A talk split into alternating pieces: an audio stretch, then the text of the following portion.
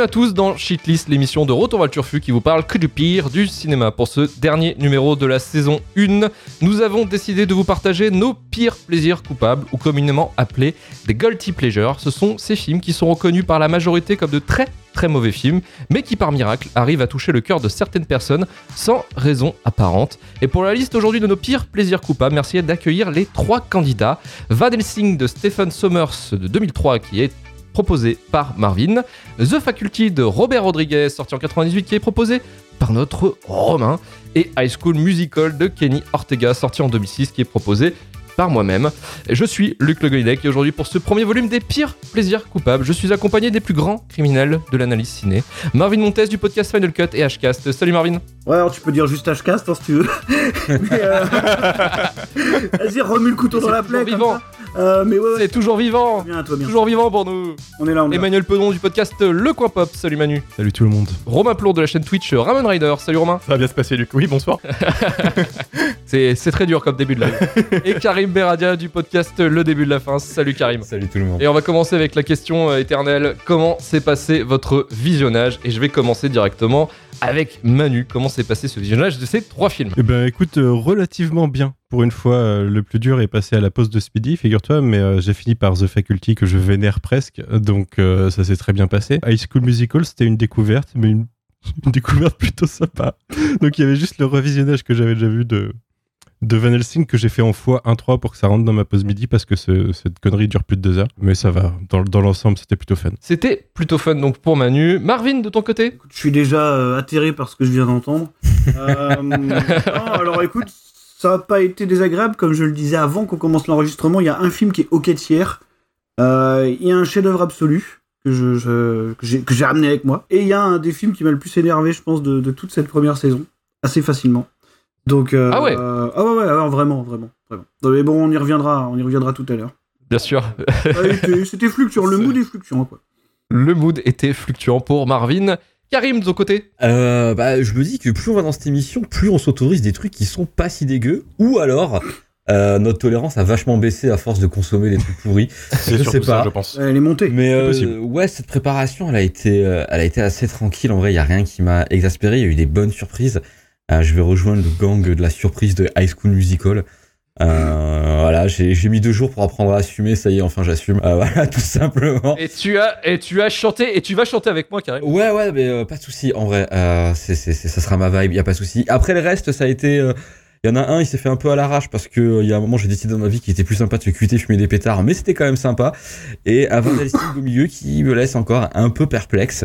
Euh, mais euh, ça va, ça va. Donc en vrai, je pense qu'on a perdu notre mordant un petit peu dans cette émission. On est, euh, on accepte trop les, les bonnes choses maintenant. Ouais, mais c'est la fin Que de du saison, love. mec. Quasiment que du love pour Karim.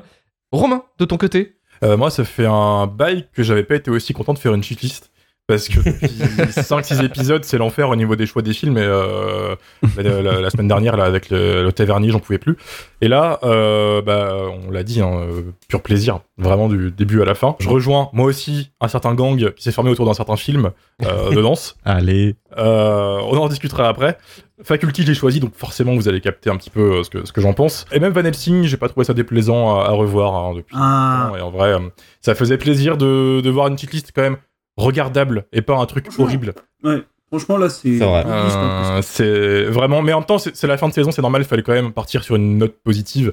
Euh, donc non, ça, ça fait du bien là, vraiment. Euh, Comme dirait El Gasto, euh, Shitlist est devenu une fête commerciale de toute façon. Oui, effectivement. Mais clairement, clairement, ça, ouais. devenu commercial, euh, Bon, c'était l'ambition de base, hein, mais. euh, C'est chaud. Ouais, c'était mieux quand c'était dans la contre-culture avant. hein. En tout cas, Romain, c'est c'est aussi du love.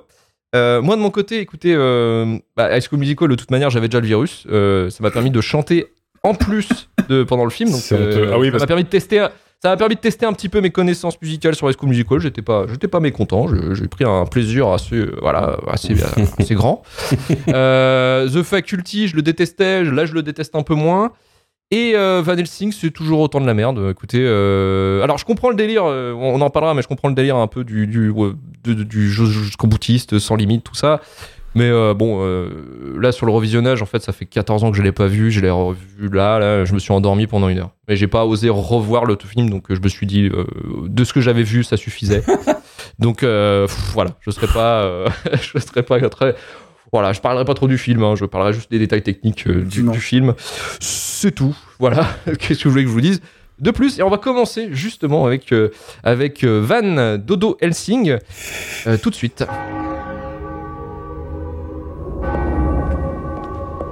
Ma vie, mon travail, mon destin est de combattre le mal.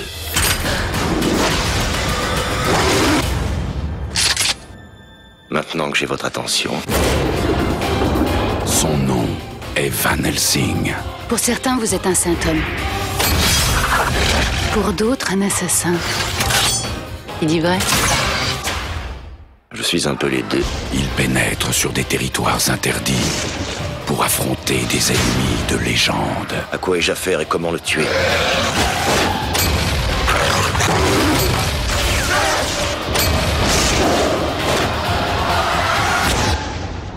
À moi de jouer. Bientôt, le mal tremblera devant un homme.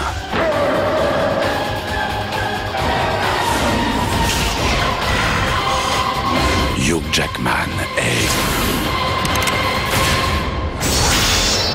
Van Helsing. Van Helsing, sorti en 2004, produit par Universal avec un budget de 170 millions de patates, écrit et réalisé par Stephen Sommers, qui s'est déjà illustré avec La Momie en 99, tourné à Prague avec 70 personnes attelées à la création des décors, créé comme un véritable hommage aux Universal Monsters, monstres qui ont fait la joie des studios et maisons d'édition avec les aventures du comte Dracula ou du monstre de Frankenstein. Le film nous plonge au cœur de la Transylvanie en 1888 où nous suivons Van Helsing interprété par Hugh Jackman qui est un professeur et aussi chasseur de monstres. Sa mission l'amène à affronter de terribles êtres euh, parmi lesquels le loup-garou, la créature de Frankenstein ou encore le comte Dracula qui depuis des générations persécute la famille de l'aristocrate Anna Valerius sous les traits de Kate Beckinsale ou Beckinsale, Beckinsale, voilà, vous choisirez. Derrière ce plot de série B plutôt prometteur, le film a été largement en deçà des attentes du studio côté box-office en ne faisant que 300 millions de dollars au box-office. Couplé d'une réception tiédasse de la part du public, l'idée d'en faire une franchise a été directement abandonnée. Et pourtant, Marvin, c'est toi qui nous a proposé ce film. Pourquoi Van Helsing est-il un bon film pour toi contre la vie du monde entier Et écoute, euh, je, je- déjà, déjà vu, vu ce qui se passe depuis l'intro, de la manière dont vous en parlez, je suis atterré de voir à quel point vous détestez le cinéma, vraiment. Euh, et, non, non, non, non, c'est faux. Euh, mais moi, je suis prêt à lancer un hashtag, hein, tu vois, Restore the Van Helsing verse, enfin tout ce que tu veux, quoi, y a pas de problème. Mais en fait, il y a un truc marrant par rapport à ça, c'est surtout euh, autour de Stephen Sommers qu'il faut, il faut un petit peu réfléchir, je pense, parce que je vais pas name dropper l'ami commun avec qui j'en ai parlé il y a pas longtemps. Vous le connaissez tous, mais il se reconnaîtra certainement. Mais en tout cas, on a discuté pendant un moment, et puis il en est ressorti cette phrase qui est mythique, où euh, on se disait, mais en fait, en vrai, on analyse des films et tout pour faire genre, mais au final, le cinéma, je crois qu'on n'y comprend rien, on aime bien Stephen Sommers. Et je trouve que c'est la meilleure analyse de cinéphilie de trentenaire possible qui puisse exister. tu vois Et je pense qu'il avait complètement raison, et du coup, ça amène à la question, c'est pourquoi finalement on aime Stephen Sommers, tu vois? Euh, Parce que Stephen Sommers, c'est genre, pour moi, c'est réalisateur de la zone grise. Tu sais Genre, comme dans Yakuza, vous avez la ref.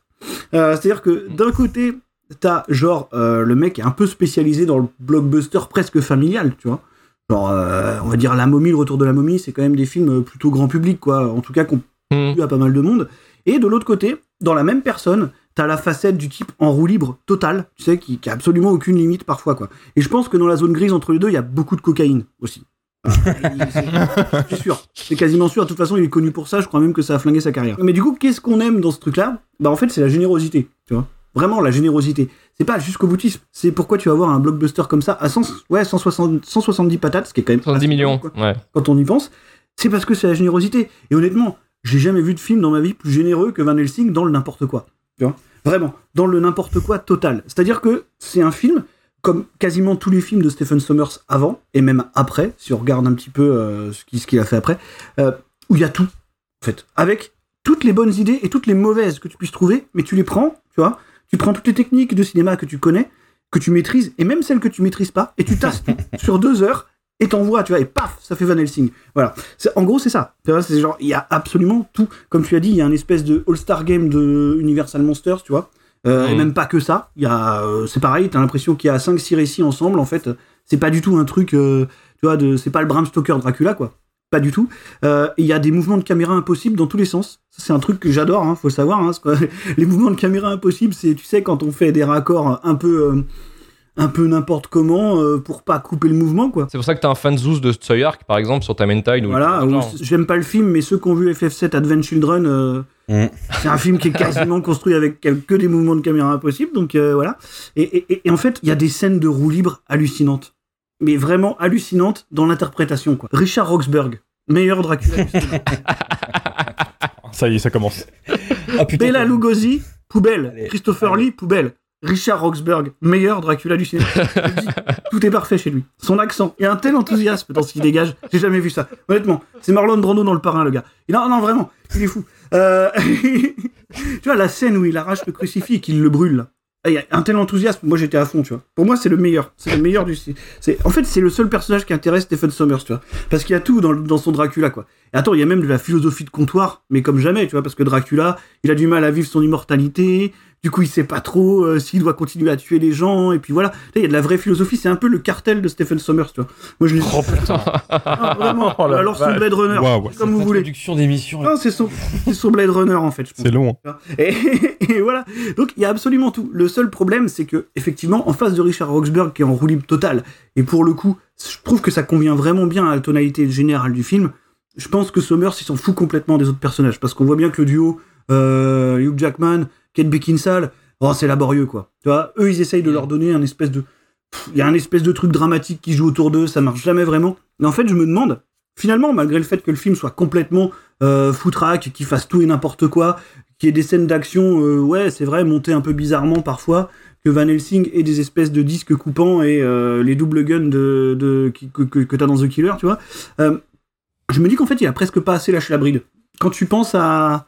Quand tu penses à un cri dans l'océan, euh, à la momie ou au retour de la momie, qui sont pour Mm. le coup complètement décomplexés, je pense que le vrai, vrai grand défaut de Van Helsing, c'est d'avoir tenté d'être sérieux par instant. Vraiment. De tenir une espèce de ligne, il y a un es- tu vois, tout ce, tout ce plot bizarre autour des origines de, euh, de, de Gabriel euh, Van Helsing, tu vois. voilà, c'est quelque chose qui, qui tombe un petit peu à plat et c'est un peu dommage. Après, honnêtement, Van Helsing, je l'ai vu des, honnêtement des dizaines de fois. Je l'ai revu aujourd'hui, franchement, c'était le feu. Je vous dis, c'était le feu. Euh, moi, je, je le vis comme torqué, quoi. Tu vois, je le vis vraiment comme torqué, je le vis comme un truc. euh, Le T-word, ça y est. et- et non, non, ouais, voilà, je, je le vis comme torqué, je le vis comme un truc comme ça. Moi, je, vraiment, c'est plaisir absolu pendant deux heures. Euh, pour moi, ça passe très très vite, même d'ailleurs. Je vois pas pourquoi nous passions en 1 x 4. Mais, euh, mais non, voilà, Van Helsing, chef d'œuvre. Enfin, je vois pas comment. Je vois pas ce qu'on peut lui reprocher. J'attends de voir, mais je, je comprends pas. Je comprends pas. Écoute, moi, c'est passé super vite aussi. Hein. Ah, tu vois que 40 minutes, c'était incroyable. C'était magnifique. C'était splendide. je me suis réveillé pour le Gabriel. hein. C'est le Gabriel qui m'a réveillé. Gabriel, Euh, j'ai des frissons, j'ai les larmes. les larmes. Alors, je, je vais faire un petit point sur la carrière de, quand même, de notre Stephen Sommers, donc, qui est né en, en 62. Euh, à la base, lui, euh, il devait pas être dans la réalisation. euh, il devait même pas être dans le cinéma à la base. Euh, lui, en fait, il a, il a grandi aux US et euh, il a passé son cursus scolaire en fait en Europe, plus précisément en Espagne, à Séville, où il a passé en gros euh, quasiment une dizaine d'années à faire le tour d'Europe, euh, à, euh, à gérer des, en fait, des groupes de rock et manager des, des tournées. Et donc, il a aussi à se taper des soirées comme pas possible. Il a gardé son mode de vie. voilà, il a gardé, et il a gardé ce, ce petit mode de vie, effectivement, quand il est retourné aux États-Unis à, ses 30 ans pour justement faire un master en, en, euh, en cinéma, en fait, euh, à Los Angeles, à l'USC School of Cinematic Arts. Et en fait, il a, euh, il a été, après avoir fait quelques, quelques séries télé, il a été engagé par Disney. pour, pour faire des films, notamment, notamment Le Livre de la Jungle en, en 94. Et il avait fait aussi les, aventures de Huckleberry Finn. Et puis ensuite, après, il a enchaîné effectivement avec, tu l'avais cité tout à l'heure, Marvin, Un cri dans l'océan en, en 98. Et il se fait rencarder après par Universal pour réaliser La momie et le retour de la momie deux ans plus tard. Et puis après, euh, de pouvoir euh, avoir euh, accès à, à créer sa franchise, enfin, notamment une tentative de franchise avec, avec Van Helsing. Et tout, bah, notamment en gardant toujours son habitude de vie à Séville. Vas-y, Marvin. Si je peux juste ouais, terminer un truc sur Stephen Sommers, c'est qu'on va en reparler tout à l'heure, mais pour moi, c'est genre good Robert Rodriguez, tu vois. C'est comme si Robert Rodriguez était sincère.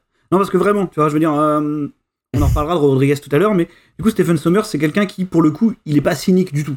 C'est-à-dire qu'il il aime vraiment ce qu'il fait et il y croit vraiment. Et c'est pour ça que là-dessus, je veux dire, il y a un tel enthousiasme qui se dégage de tout ce qu'il fait que même quand c'est foutraque, que même quand c'est bordélique et que ça va beaucoup trop loin parce que le type est clairement drogué euh, jus- jus- jusqu'aux os, tu vois, ça c'est connu. Il n'empêche qu'il croit en ce qu'il fait et du coup moi je peux que je peux qu'apprécier ça en fait. Je veux dire, au moins c'est méga sincère. Après on peut en penser ce qu'on veut, mais il y a pas de, il y a, il triche pas quoi, tu vois. Vraiment, il se dit je peux le faire, je le fais et voilà quoi. On va suivre avec, euh, avec Karim. Est-ce que finalement euh, Stephen Sommers a triché sur ce film Si on peut. Bah, la cocaïne, c'était vraiment de la triche en vrai, parce que pour avoir autant d'idées, C'est un cheat code. Voilà, c'est euh, en fait, je vais avoir le, j'ai à peu près le, la même vision du film que Marvin, mais sauf que moi je le considère pas comme étant comme un chef-d'œuvre en fait, dans le sens en fait que J'exagère un peu. ouais, le film en fait il a, il est assez particulier parce que cette sincérité et ces bonnes idées et ce côté décomplexé, il l'a vraiment au début, ça ne s'arrête jamais. C'est, c'est fun, ça pétarade partout, c'est, c'est vraiment très très cool. Mais le Je vais te souci, couper, c'est très, c'est très Bloodborne. Bloodborne en fait. Je me suis demandé si les développeurs de From Software se sont dit, Alors, tiens, on va justement, se faire un petit En truc. fait, tu as, tu touches au point de mon truc. En fait, le problème de Van Helsing, en fait, pour moi, c'est que c'est juste un jeu vidéo. C'est Castlevania en fait. Mais oui, c'est la meilleure adaptation cinématographique d'un jeu vidéo. On prenait ce que vous voulez, Castlevania ou autre chose, mais en même temps, quand tu vois Castlevania Lord of Shadows qui est sorti sur euh, PS3, Xbox 360, Ouais, en 2013. ouais. c'est la même chose. Les loups-garous, ils ont Mhm. le même design. T'as la scène avec un cheval transylvanien qui va plus vite que des carrioles. C'est tout pareil. Et en fait, moi, c'est ce qui me fait un peu le souci du film, c'est que très vite, c'est un film, c'est une narration de jeu vidéo. Voilà, t'as une scène, euh, t'as de l'action, tu diriges ton personnage, euh, t'as Karl, le frère, qui est clairement à chaque fois les QTE parce qu'il t'indique sur quel bouton appuyer pour déclencher la nouvelle action. Une scène de dialogue euh, avec là le moins d'inspiration possible à ce moment-là, comme une cinématique de Metal Gear Solid, et tu enchaînes comme ça. Et le souci pour moi en fait, c'est que plus condensé, j'aurais pu rester dans le fun. Mais t'as un moment, et le film fait quand même 2h10, t'as un moment quand t'as passé une heure et demie, en fait, il y a un stage de trop. Tu vois, ils auraient dû passer, il y a un moment, voilà, ils découvrent euh, la cachette de Dracula à travers un miroir qui était pas un miroir qui était à côté d'eux. Voilà, après 400 ans, c'est con de pas l'avoir trouvé. Et euh, en fait, il y a toute une partie qui aurait dû sauter parce que le film, en fait, pour moi, il m'épuise au bout d'un moment parce que ça a vraiment l'impression d'avoir un personnage plat parce que bah, c'est juste vecteur d'action. T'as un méchant qui, effectivement, ce Dracula, pète tellement des culs. Je veux dire, c'est Il est extraordinaire. Il est extraordinaire. Oui, mais pas dans le bon sens pour moi. Je veux dire, c'est qu'il est vraiment tellement en roue libre, en fait. Et il écrase les autres, ce qui devient compliqué, en fait. Et donc, le film, en fait, je le trouve à la fois avec une base divertissante, parce que c'est quand même un film qui va te mettre un Quasimodo en Dr. Jekyll qui fume des cigares. Et moi, je trouve ça quand même fabuleux. mais après, je trouve que le film devient très vite chiant. Meilleure idée. Euh, ouais, mais en fait, c'est ça le truc qui est frustrant avec ce film-là, c'est qu'il y a des super idées, mais que, euh, au bout d'un moment, c'est. euh, je sais pas, il y a un mot de jeu qui s'est perdu à un moment et le film va Non, décrocher. je pense que je pense qu'il y a des idées, des idées comme ça. Ouais. Et après, il y a le studio derrière qui. ouais, Stephen, Ouais.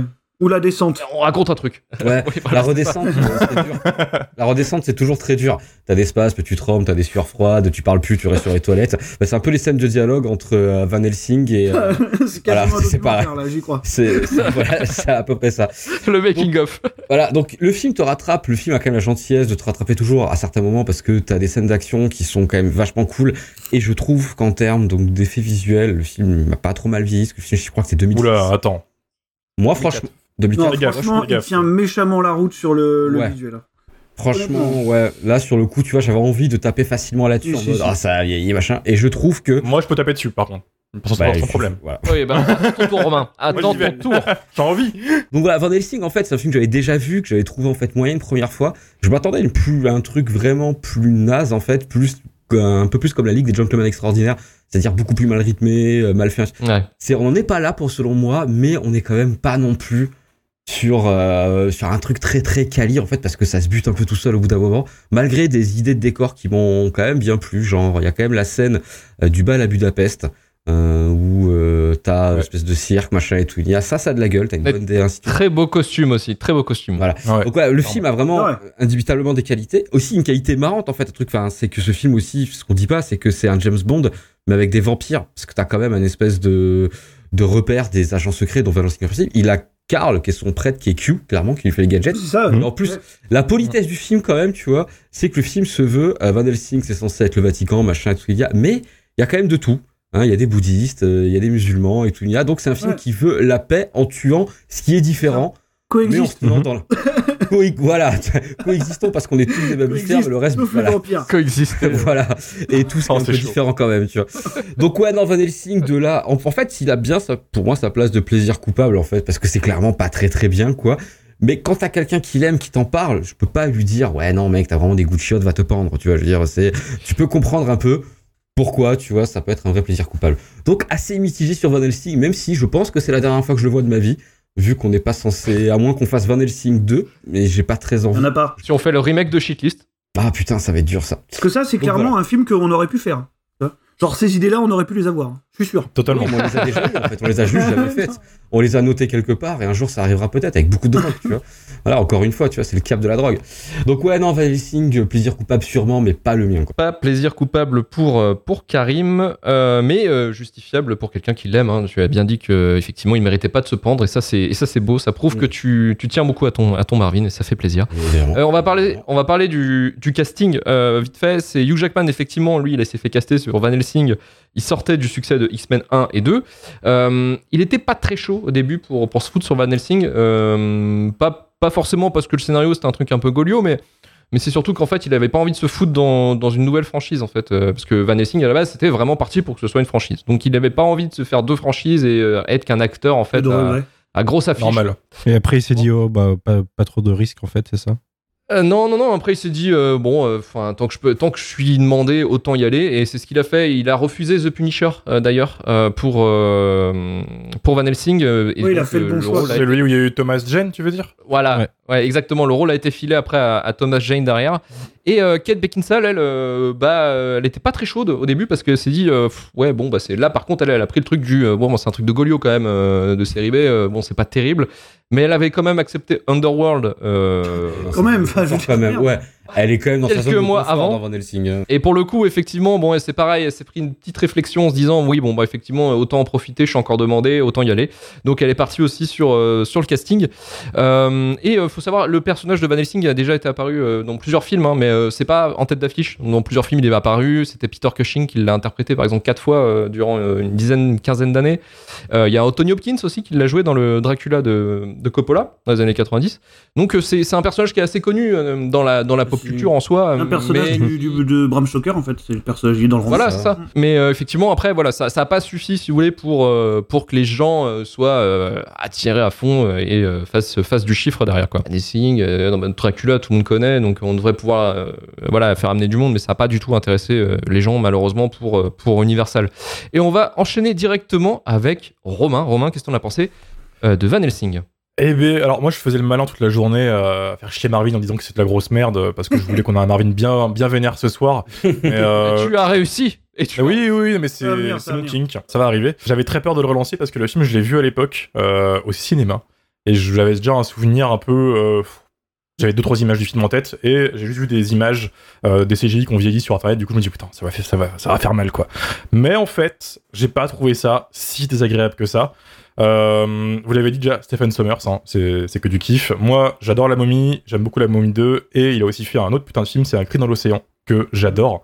C'est une tuerie euh, dont on parle, on parle pas assez pour moi. Tu retrouves dans ce film en fait tout ce qui euh, marche bien chez Stephen Sommers, c'est-à-dire que le mec, quand il est derrière la caméra, il se donne à 1000%, donc il kiffe faire marcher ses acteurs en train de se métamorphoser, faire marcher des vampires au plafond, il se téléporte partout, jouer avec les ombres et tout. C'est un mec qui, est- clairement qui est plein d'idées, comme vous avez dit. Et ça marchait plutôt bien, je trouve, pendant une bonne demi-heure.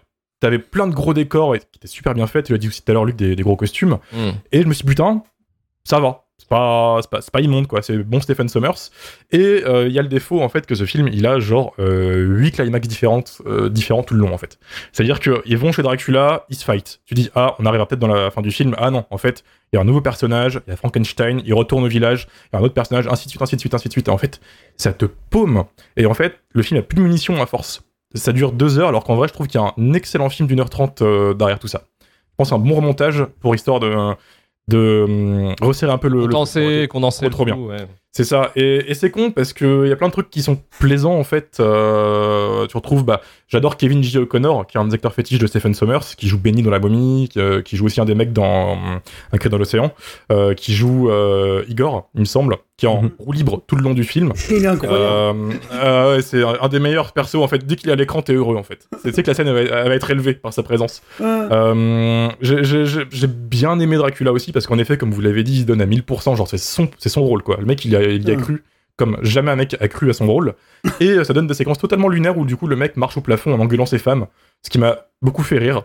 Euh, Ah, et et c'est con parce que il y a plein de trucs qui auraient pu être un peu mieux. Genre, faut qu'on parle des effets spéciaux, les mecs, mais les femmes de Dracula euh, qui volent, c'est level euh, Sega euh, années 90, tu vois. Non, La Ligue des Gentlemen. Extraordinaires. J'exagère c'est à chaud, peine. Si, si, c'est chaud. Elles sont immondes, elles sont immondes. T'as des effets de, de, de, de vampires qui explosent qui sont dégueulasses. Et même pour l'époque, c'est pas beau. Genre. euh, Le morphing, le morphing est pas ouf. Enfin, c'est. ouais, C'est- c'est ça. euh, Et ça contraste parce qu'il y a un putain de boulot de décor et d'effets de plateau. Tu vois, je pense au, au, au- au plateau où il y a des gros cocons qui pendouillent partout. C'est dégueulasse. C'est trop, Mm. trop bien. C'est, c'est- ça pue, ça suinte. C'est, c'est parfait, quoi. Tu peux sentir le, le set vraiment à travers ton, ton écran. mm. Et euh, ça empeste. Et c'est trop, trop cool. Et du coup, c'est, c'est dommage. C'est pas, c'est pas un film de merde, loin de là, contrairement à ce qu'on te, on disait Marvin. Mais euh, c'est un, c'est une glissade, tu vois. C'est une belle action euh, au football qui, qui débute bien, puis le mec, en fait, il glisse au dernier moment, tu vois, juste avant de marquer le but. Et c'est, c'est con. Parce que j'aurais bien aimé voir les suites. Et je me dis d'ailleurs euh, que ce film, c'est peut-être, en fait, euh, ce qu'aurait été le Dark Universe c'est de Universal s'il avait marché. Oui, Ah, effectivement. ouais. c'était Il a la- même réussi à le faire avant l'heure. Mm. C'est ça, mais il a réussi à le faire avant l'heure parce que son film, il y a tout le monde en fait. T'as Dracula, t'as Ouais, même euh, Hyde euh, au début, t'as tout ça. C'est c'est con. Je, je respecte l'effort quand même, tu vois. C'est pas, pas honteux. Donc pour Romain, le film a fait une zizou. Euh, on va juste revenir sur, sur les costumes qui sont magnifiques dans ce film. Euh, ça c'est un des points forts je trouve, euh, notamment avec le, le set design, mais surtout les costumes. Les costumes sont gérés par euh, Gabriella, Gabriella Pescucci, Pescucci pardon, qui est une, une costumière italienne qui en fait elle, elle travaille pour le cinéma, mais surtout pour les opéras en fait. Elle a notamment bossé sur le- la bohème de- à l'Opéra de Paris en 2014 et je vous laisse regarder, googler ça sur, sur internet. C'est époustouflant. Au niveau des costumes, c'est un travail, c'est un taf de dingue. Elle a été oscarisée en, en 94 pour son travail sur Le temps de l'innocence de, Martin Scorsese. Elle a été euh, aussi, euh, alors ça par contre, j'ai volé ou non, mais elle a été nominée en 2006 euh, pour les Oscars aussi pour Charlie et la chocolaterie de Tim Burton. Elle a aussi travaillé sur Les Frères Grimm de Terry Gilliam et aussi un des plus beaux films de tous les temps, Il était une fois en Amérique de Sergio Leone. Elle a bossé pour, euh, pour les costumes aussi d'époque euh, qui, sont, qui sont aussi euh, absolument magistrales. Donc, on va passer directement avec Manu pour finir sur, euh, sur Van Helsing. Ouais, bah moi c'était dur. hein. Je suis désolé, je vous ai trouvé tous beaucoup trop gentils. Alors ce qui est marrant, c'est que je suis d'accord avec pas mal de choses qui ont été dites, mais on a une différence fondamentale de point de vue à un moment. Euh, faut savoir que moi j'aime beaucoup Stephen Sommers aussi. Euh, La Momie 1 et 2, j'avais beaucoup aimé au cinéma à l'époque. Bon, j'avais pas le même âge aussi, hein, mais euh, c'est des films que je revois avec plaisir. Mais il y en a un autre qu'on n'a pas cité, mais qui pour moi, que moi j'aurais pu placer dans les plaisirs coupables, c'est le premier G.I. Joe, que j'aime beaucoup, euh, Ah, moi, je que j'aime beaucoup malgré.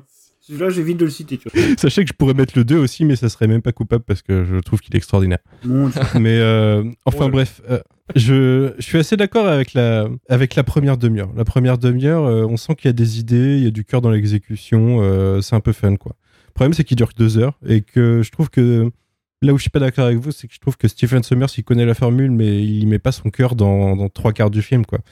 Ça aurait pu être euh, deux tiers du film s'il avait duré qu'une heure et demie, mais là il y a euh, vraiment à partir d'une demi-heure, je me suis fait chier. Et pour moi, euh, Karim, t'étais trop gentil. Il n'y a pas un moment qu'il aurait fallu sauter. Il y a, il y a 45 minutes qu'il fallait sauter dans ce film. Ce qui est con, c'est que je sais que factuellement, il est meilleur que la Ligue des Gentlemen Extraordinaires, mais je me suis plus amusé, je pense, en regardant la Ligue des Gentlemen Extraordinaires parce que il me fait plus rire, quoi, de conneries.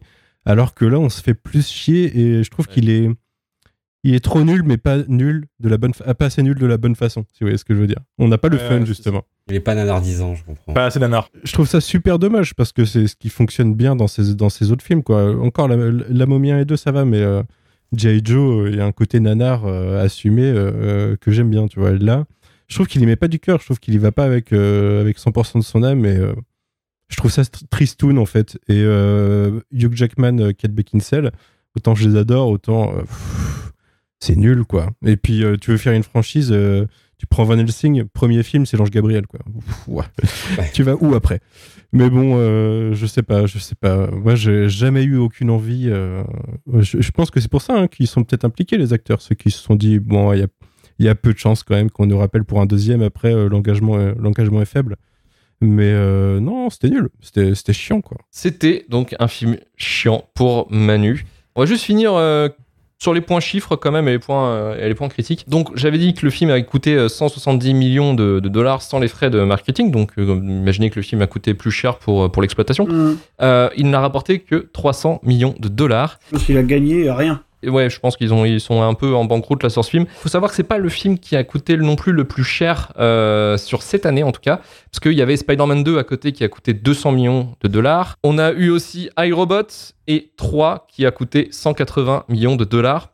Alors Van Helsing de son côté euh, a été démonté par la presse avec euh, quelques quelques titres qui sont euh, plutôt sympas. On a euh, un film de monstres con rempli de beaucoup trop de CGI et aussi le pire wannabe blockbuster depuis Battlefield Earth. Là, c'est vraiment les gens ils Ça, c'est dur, ça, Euh, par là, contre. là, c'est Avec dur. des Ça, balles c'est super dur. C'est quand même patientologue, quoi. tu donc, euh, Oui, déjà, ouais, il y, a- il y a cet Déjà. avantage-là, effectivement. Voilà, c'est vrai que c'est euh, c'est c'est pas mal. Donc, effectivement, plus tard, il y aura eu une tentative de reboot de la franchise des Universal Monster avec effectivement le film The Mummy de Alex Kurtzman qui s'est bien pété les dents, dont on a parlé dans, dans les pires euh, films de Tom Cruise. Et aussi, il faut savoir qu'en parallèle, il y a une série qui a été développée par Netflix, euh, Oui. qui, euh, qui a eu plusieurs saisons. Et aussi, euh, ils avaient, avant de faire le truc avec euh, Alex Kurtzman et Tom Cruise, ils avaient aussi une, une tentative, ils voulaient faire une, une sorte de tentative de reboot au cinéma avec une, une inspiration, selon eux, à la Mad Max. Mais ils ont dit, bon, on va, peut-être se calmer. Trop vite, Ouais. trop vite. On va rien qu'on a eu.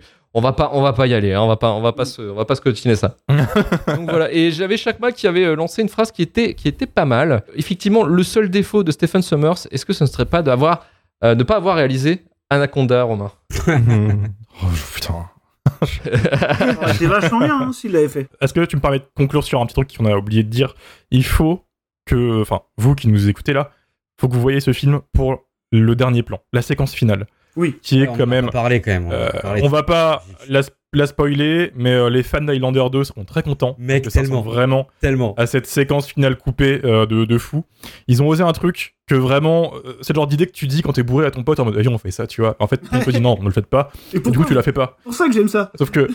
ouais, c'est ça. Et euh, Stéphane, il a vraiment fait genre, moi j'y vais. Je m'en bats les couilles. et il y a- il y, a trois plans lunaires et j'ai j'ai chialé de rire. Vraiment. Donc, euh, donc voilà, allez-y juste pour ça. Ça vaut au moins le coup. Merci Romain pour faire le, le service après-vente et de vendre le film, effectivement, euh, Van Helsing. À votre service. Bravo. Et on va passer à la musique. Allez, la bonne musique, les enfants. On va chanter, on va danser avec High School Musical. Come on, move it, let's go! For the East High Wildcats, We are days away from our biggest game of the year. basketball is everything. Wildcats! You are so dedicated. But when their star player steps off the court Any last minute sign up? I'd like to audition, Miss Darbus. and onto center stage, I'll sing with her.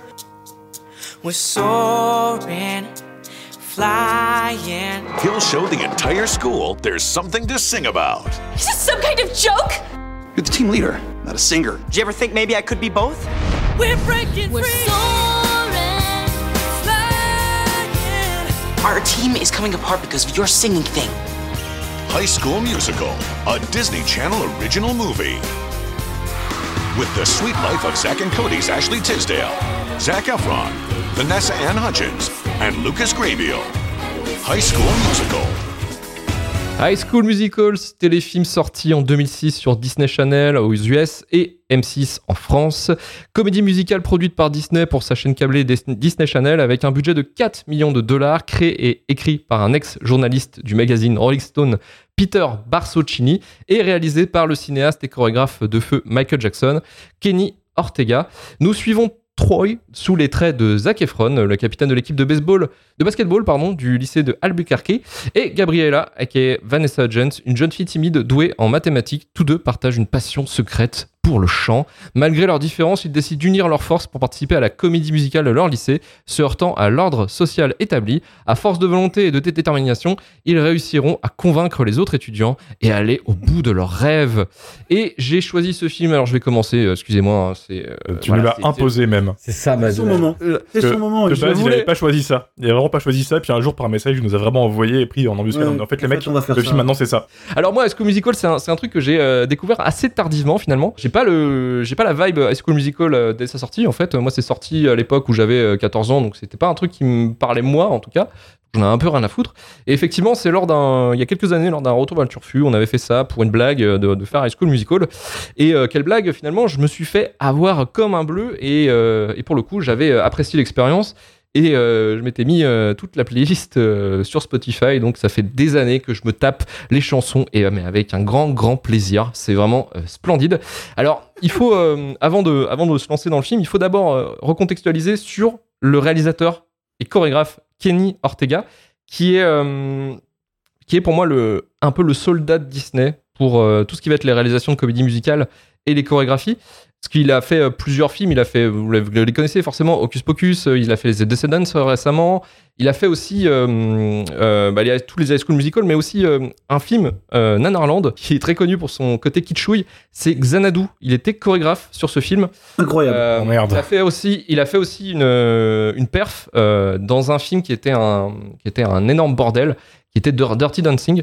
La production de Dirty Dancing, euh, si vous connaissez l'histoire, ça a été un vrai merdier. Et il a fait, lui, les chorégraphies du film, dont la, chorégraphie du porté, qui est euh, fait à, quasiment toutes les fêtes de famille ou tous les mariages que vous connaissez.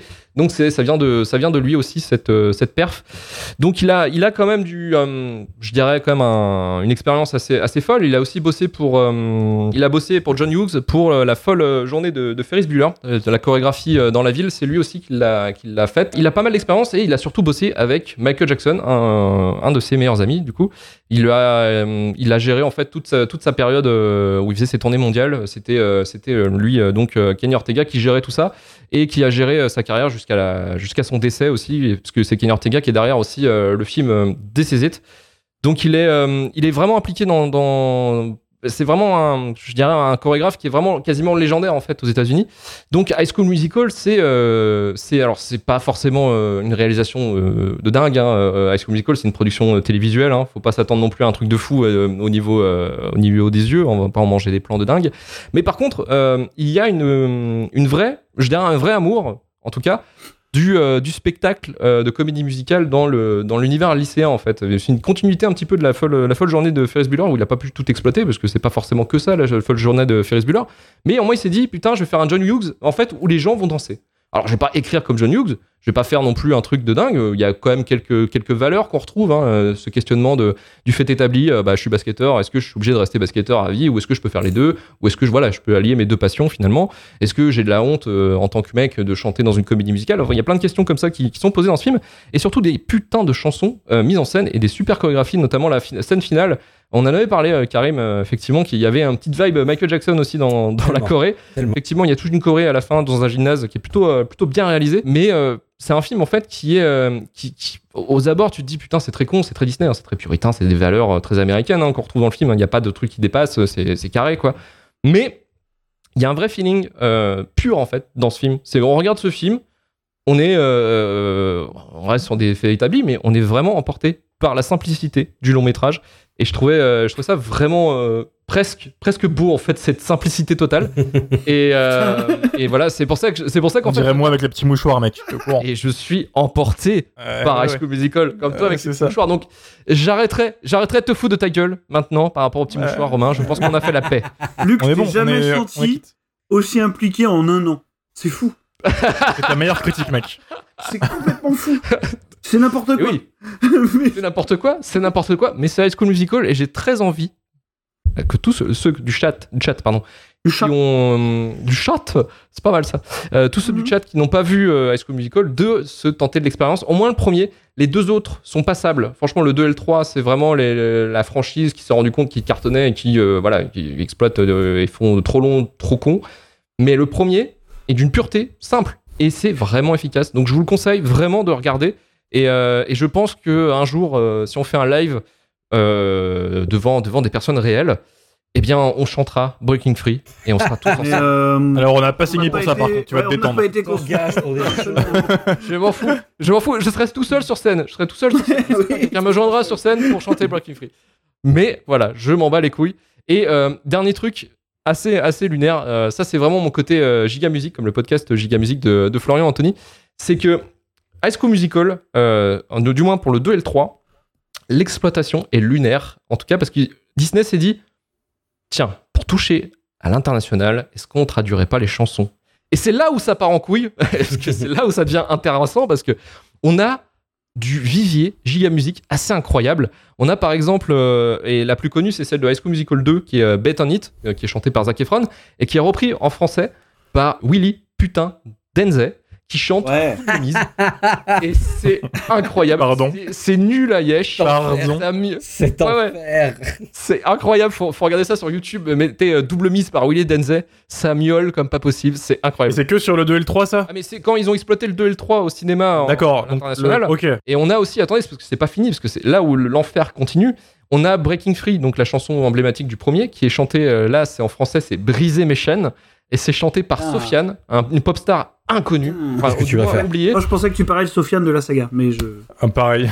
Mais peut-être que c'est lui qui la chante, il faudra lui demander justement le jour où il fera la saga sur écoutes, High School Musical. euh, Sofiane, il faut y aller, il faut y aller, il faut, il faut proposer la School Musical, peut-être qu'on chantera ensemble, Sofiane. Et on a aussi, alors je vous ai gardé la dernière qui est euh, pareil, incroyable, il y a euh, l'âme qui chante Savoir qui je suis, Gotta Go On My Own Way, donc la, chanson originale, qui est de High School Musical 3, il me semble, et donc Savoir qui je suis, chanté par l'âme, ça aussi, c'est un moment très, très giga musique, donc je vous le conseille pour, euh, pour le malaise total euh, musical, c'est incroyable. Mais si vous voulez vraiment écouter de la bonne musique, écoutez les chansons du premier, c'est, euh, elles sont toutes superbes, notamment Breaking Free, mais aussi Status Quo. Voilà, je compte, voilà, je, je vous ai vendu High School Musical, allez-y, allez-y, franchement, allez-y. Voilà, donc je vais enchaîner directement avec Karim, Karim qui est devenu aussi une High School euh, Musical Zouz, euh, que j'ai converti. Absolument. C'est- ça a été une, une cueillette à froid, mais genre euh, improbable. Euh, pareil, voilà, High School Musical comme toi, Luc, mais même encore un peu, parce que j'étais un peu plus vieux, j'avais 20 ans quand c'est sorti. C'est même pas le truc, je m'en battais les couilles, c'est le truc que je cherchais à fuir, tu vois, tu sais. Et puis, euh, tu vois, moi, j'étais, euh, voilà, j'avais fait littéraire, euh, j'étais fan du Che, tout ça et tout donc je pensais que c'était l'industrie qu'il fallait détruire, tu vois. Donc, dans ma tête, j'avais rangé en ça, en mode High School Musical, ça existe, je m'en bats les couilles, limite, c'est pas bien. Encore une fois, cette émission fait regarder des trucs que je voulais pas, mais bordel! Qu'est-ce que j'ai kiffé C'est fou. Mais c'est absolument dingue.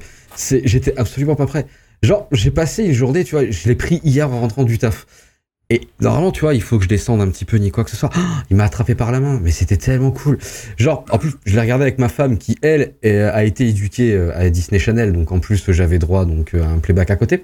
Mais c'est le film. Mais je vais chanter avec Jess, mon gars. Je vais chanter avec elle. On y Tu peux va. pas lui dire de venir là? Viens, viens, viens.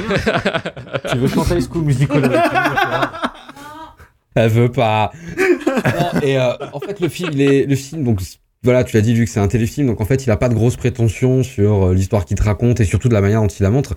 Mais tout ce qu'ils te font, c'est tellement réussi. Je veux dire, les chansons, elles cartonnent. Les chorégraphies, ça marche. Le choix des acteurs. Il marche trop bien, Zac Efron, même avec une coupe à la Justin Bieber, ça marche. Son sidekick qui porte un ballon pendant tout le putain de film, qui le lâche qu'à une fois. Il est beaucoup trop beau pour son âge, il a beaucoup trop de talent. Je veux dire, c'est même les antagonistes du film, ils sont talentueux quand ils chantent, ça te prend. Et en plus, bah, le film, il a rien de négatif. Le message, il est absolument cool. Je veux dire, c'est, c'est le lycée dont tu rêves, mais sans. Sois toi-même. Ouais, voilà, je veux dire, il y a tout qui est bien, ils ont des cours de tout, tout le monde s'aime, les gens s'assument, euh, voilà, t'as une vie de merde que ton, ton père, c'est le coach, mais c'est pas grave, il va te respecter et t'encourager dans tes délires. Je veux dire, donc ce film, en vrai, c'est un antidépresseur, vraiment, je veux dire, vous allez pas bien, vous avez le choix, vous allez acheter des Sundays, vous prenez High School Musical, vous faites les deux, et vous faites les deux, il peut rien vous arriver. C'est sûr et certain, les impôts arrivent, High School Musical, Sunday Caramel. Voilà, un descend dans la famille, High School Musical, Sunday Chocolat. Et c'est bon, la vie elle est refaite en vrai je veux dire et ces expériences qui sont qui sont un peu rares en fait parce que c'est j'ai cherché à trouver des trucs vraiment genre en mode non mais faut pas déconner les gars et même pas en vrai Le seul reproche que tu peux lui faire, c'est que c'est fucking 2000, quoi. C'est juste 2000 les deux années 2000 dans Nutshell. C'est même pas un reproche, ça. ouais mais moi c'est Oui, quelque voilà, chose- c'est même pas un vrai c'est quelque reproche. chose que ça me dérange pas, tu sais, quand il y a quelque chose qui est enfermé dans sa bulle temporelle, pourquoi pas, en vrai, c'est cool, tu vois, ça fait des vestiges de, l'histoire d'avant. Moi, j'aime bien. Ah non, en vrai, j'ai pas de. Si, allez, j'ai juste pointillé, c'est que bon, effectivement, bah, c'est du playback, tout le film, je veux dire que c'est monté clip, Mm. c'est logique, tu vois. Et Zac Efron, Zac Efron, euh, pour ce film-là, en tout cas pour le seul de la franchise, il est doublé par euh, Bruce euh, il me semble, Mm. un Canadien. Parce qu'il avait, en fait, pour la petite histoire, c'est que les chansons qui étaient écrites, en fait, le, le scénariste avait écrit euh, avec un parolier euh, les chansons. Sauf que les chansons, euh, ils ont casté Zac Efron, ils ont fait, ils ont fait les tests, ils ont fait, bon, la voix c'est pas peut-être très adapté pour les chansons, mais il a une belle gueule. Mais en tout cas, après les chansons, en fait, ils ont demandé à quelqu'un d'autre, une un ghost singer Mhm. derrière pour, pour justement chanter. Et, mais c'est le seul de la franchise après euh, qui sera. euh, Mais c'est voilà, pour point- vraiment c'est pour pointiller parce qu'en vrai tu Oui. peux difficilement faire autrement. Et donc ouais non, est-ce qu'on dit limite je suis content en fait d'avoir trouvé une occasion de le découvrir parce que c'est peut-être un film que je, pour de vrai que je regarderai tout seul et encore en période d'été ça peut le faire mais c'est vraiment je pense c'est un, c'est un film qu'on allait faire partager dans des moments où t'as pas envie avec de la famille ou quoi que ce soit et tout en vrai c'est grosse tranche de plaisir donc ouais High School Musical euh, si c'est un plaisir coupable mais j'assume euh, mille fois c'est encore plus puissant que les raviolis quoi je veux dire il y a aucun souci Allez On y est, on y est. C'est- référence, c'est placé. euh, culinaire est là. Nickel. Euh, je vais enchaîner directement avec une autre, une autre zouze maintenant de la, de la commu High School Musical. Manu, Manu, euh, l'expérience a été euh, comment pour toi? Ouais, c'était kiffant en vrai. Alors moi, je l'avais jamais vu. euh, je l'ai découvert donc à 35 ans. hein. Euh, Il faut savoir qu'à l'époque, euh, j'étais passé à côté parce que film Disney Channel et puis la Zac Efron Mania, ça avait plus tendance à me à m'écarter du truc. Mais entre temps, alors j'étais pas forcément un non aficionado des comédies musicales. hein. J'en trouve des très bonnes, surtout en anglais. Ouais, depuis j'avais j'avais maté Glee et j'avais découvert dans son registre comique, on va dire euh, Zac Efron à travers euh, une multitude de, de comédies US.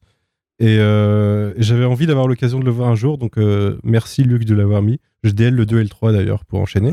Et c'était un, pas c'était un obligé, bon plaisir. obligé. Alors en fait, ouais, c'est euh, très con, hein, mais c'est super efficace. C'est un, un film feel good assez ultime.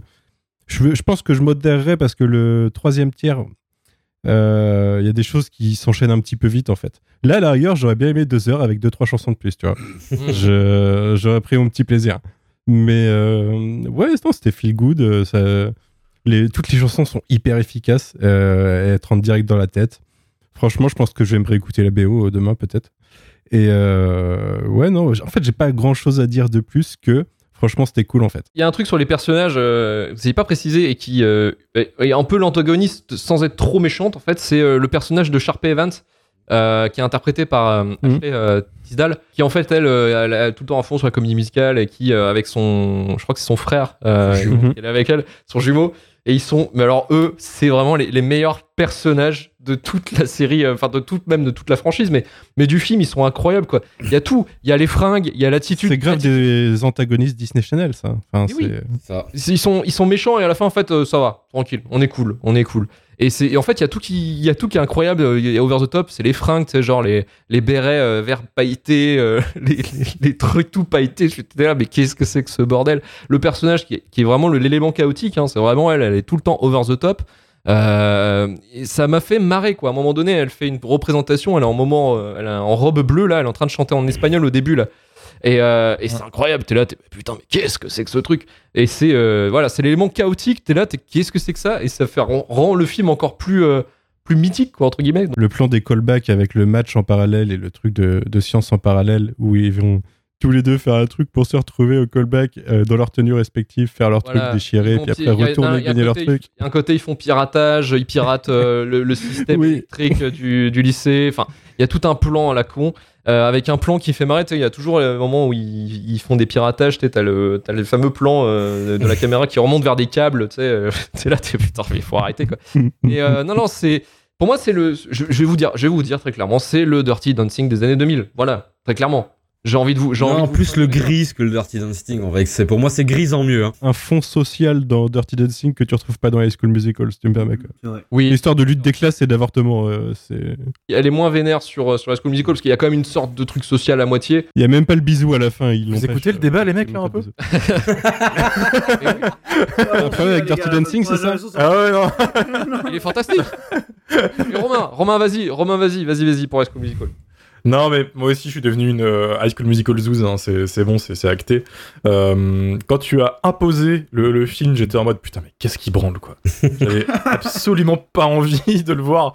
Euh, parce que, C'est quoi le film qu'on avait mis? Euh, J'avais mis Spring Breakers au début. Ah oui. ouais, voilà, on passe de Harmony Corinne, quand même, à High School Musical. Tu vois quand même le grand écart. Ah, Kenny, Moi, j'étais grave chaud putain euh, d'Ortega, les enfants. Putain, putain. Il tient, il tient le DVD, là, il tient le DVD. C'est c'est honteux. Mais euh, et euh, pourtant, on a des contacts et des copains, euh, dont les filles de Rome Comment, qui nous disaient vous allez voir, en vrai, c'est le feu. Tu vois. Du Ouais, coup, elles ont Vas-y. Elles ont. En tant J'ai que- beaucoup pensé à elle d'ailleurs, hein, parce que j'avais écouté leur podcast. On, on pense fort à, à Rome Comment. En tant que personne qui n'est pas du tout euh, fan de Disney Channel, qui est passé à côté de tout ça, etc.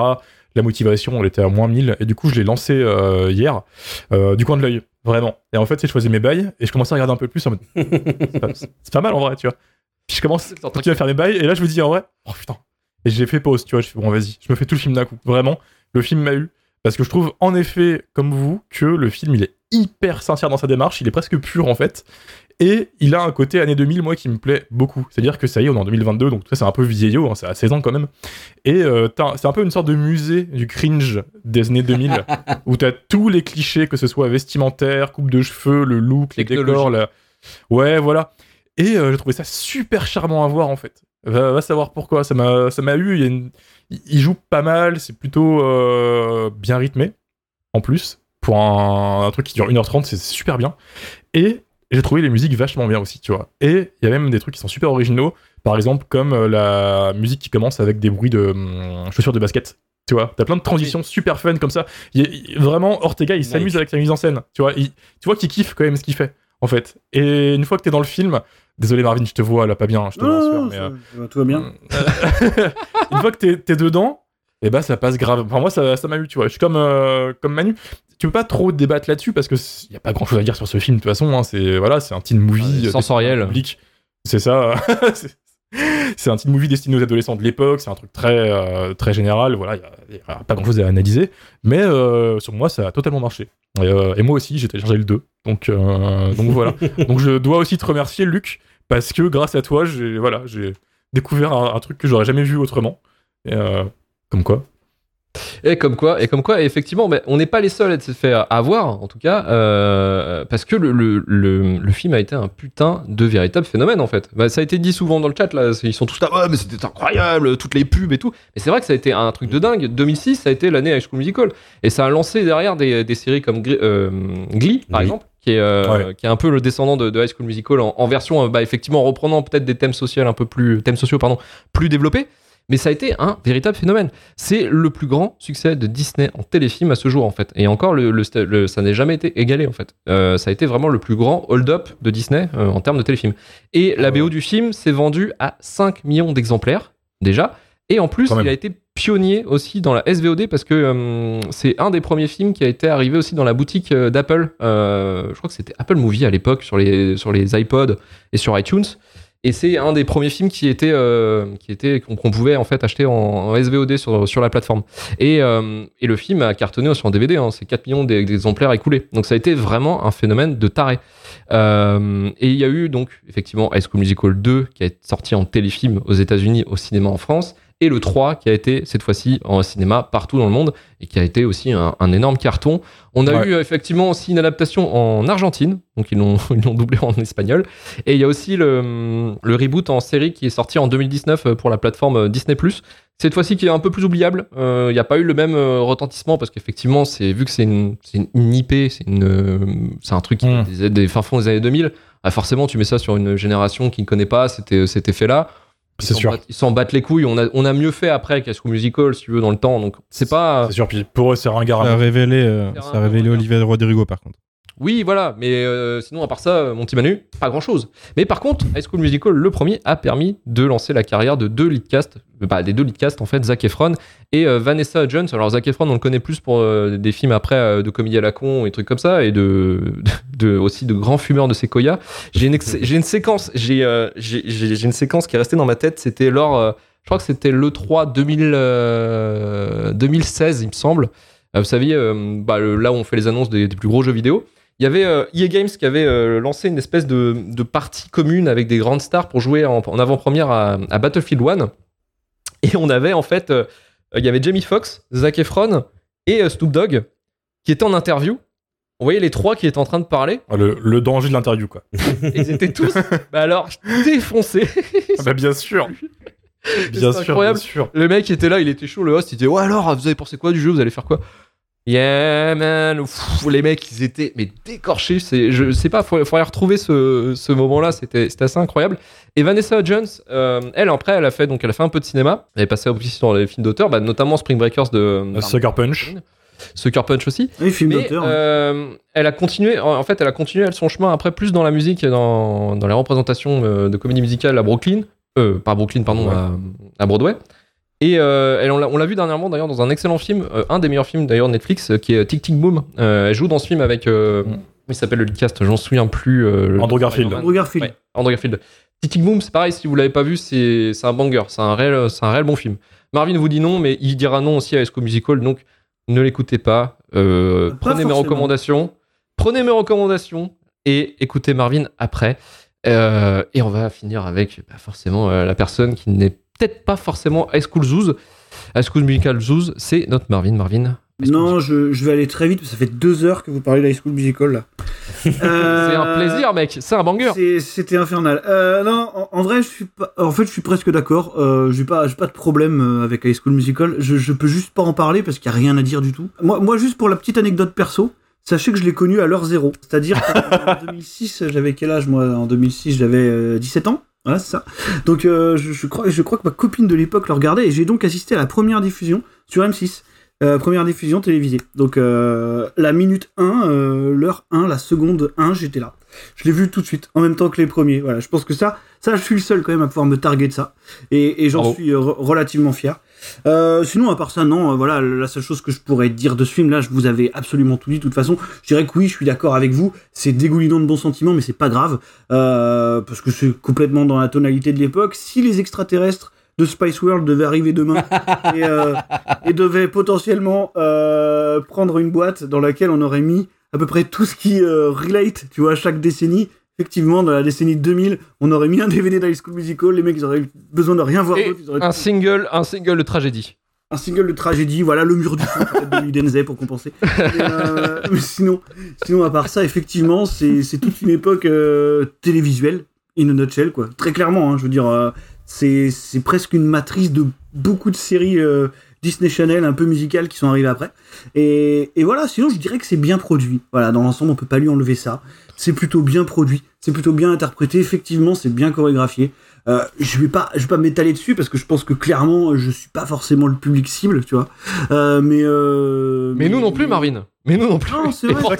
regarde-nous. Et c'est vrai qu'on me dit dans, le- dans le chat que High School, High School Musical est plutôt malikien dans son côté contemplatif. Je, je sais pas si je peux backuper ça, mais j'ai l'impression que c'est un film. En fait, tu peux le mettre là et tu peux y voir ce que tu veux. Et ça, quelque part, c'est pas, c'est pas mal aussi, tu vois.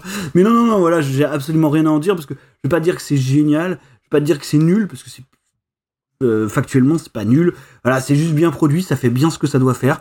Donc non, ça va, c'est ok. Il y a pas de, y y a- on peut pas dire de mal de ce truc-là, tu vois. J'ai l'impression que si je dis du mal d'High School Musical, après je vais, je, je vais pas dormir, tu vois, je vais me sentir mal. Euh, Tu vas te faire euh, agresser sur Twitter. Ouais, voilà. Non, non, c'est c'est même pas ça. C'est genre, j'aurais l'impression d'avoir, d'avoir brutalisé un chiot quelque part, tu vois, si je fais ça. donc, je, donc je vais pas le faire, tu vois. Donc non, non, ça va. C'est ok tiers, ça va. Je- J'ai pas passé un moment terrible à le revoir. Je faisais autre chose en même temps, mais ça se passait pas trop mal. Donc, j'irai pas DL les suites. J'irai pas écouter la BO demain. Mais sur le coup, ça va. Sur le coup, ça va. Marvin, faisons une playlist, faisons une playlist partagée. Et mettons on peut le faire, on Musical. on peut le faire. Fais-moi découvrir tes, tes, tes trucs. Y a pas de problème. Moi, je suis open. Moi, j'écoute tout, moi, tu vois. Je t'ai fait, je t'ai fait découvrir Maria Carré lors d'une soirée qu'on a fait tous ensemble. Effectivement, il y a des photos, maintenant, je peux tout faire. photos. Je peux tout faire, je peux tout faire. Mais en tout cas, vous avez compris, c'est un film donc parfait et on va pouvoir euh, terminer sur un, un film qui ne l'est peut-être pas. On va voir tout de suite avec, euh, avec la membre shitlist, avec pour ça, moi. The Faculty. Il se passe des trucs bizarres au lycée. Tu fais partie de ceux qui croient qu'il existe d'autres galaxies peuplées de créatures vertes Vous croyez que des extraterrestres ont envahi notre école? Vous avez fumé la moquette ou quoi Ils ont envahi notre lycée en un jour et demi. Et à la fin de la semaine, il y aura plus d'espoir. C'est un parasite. Il se trouve un hôte et il s'y fixe. Et ensuite, il le contrôle. Oh merde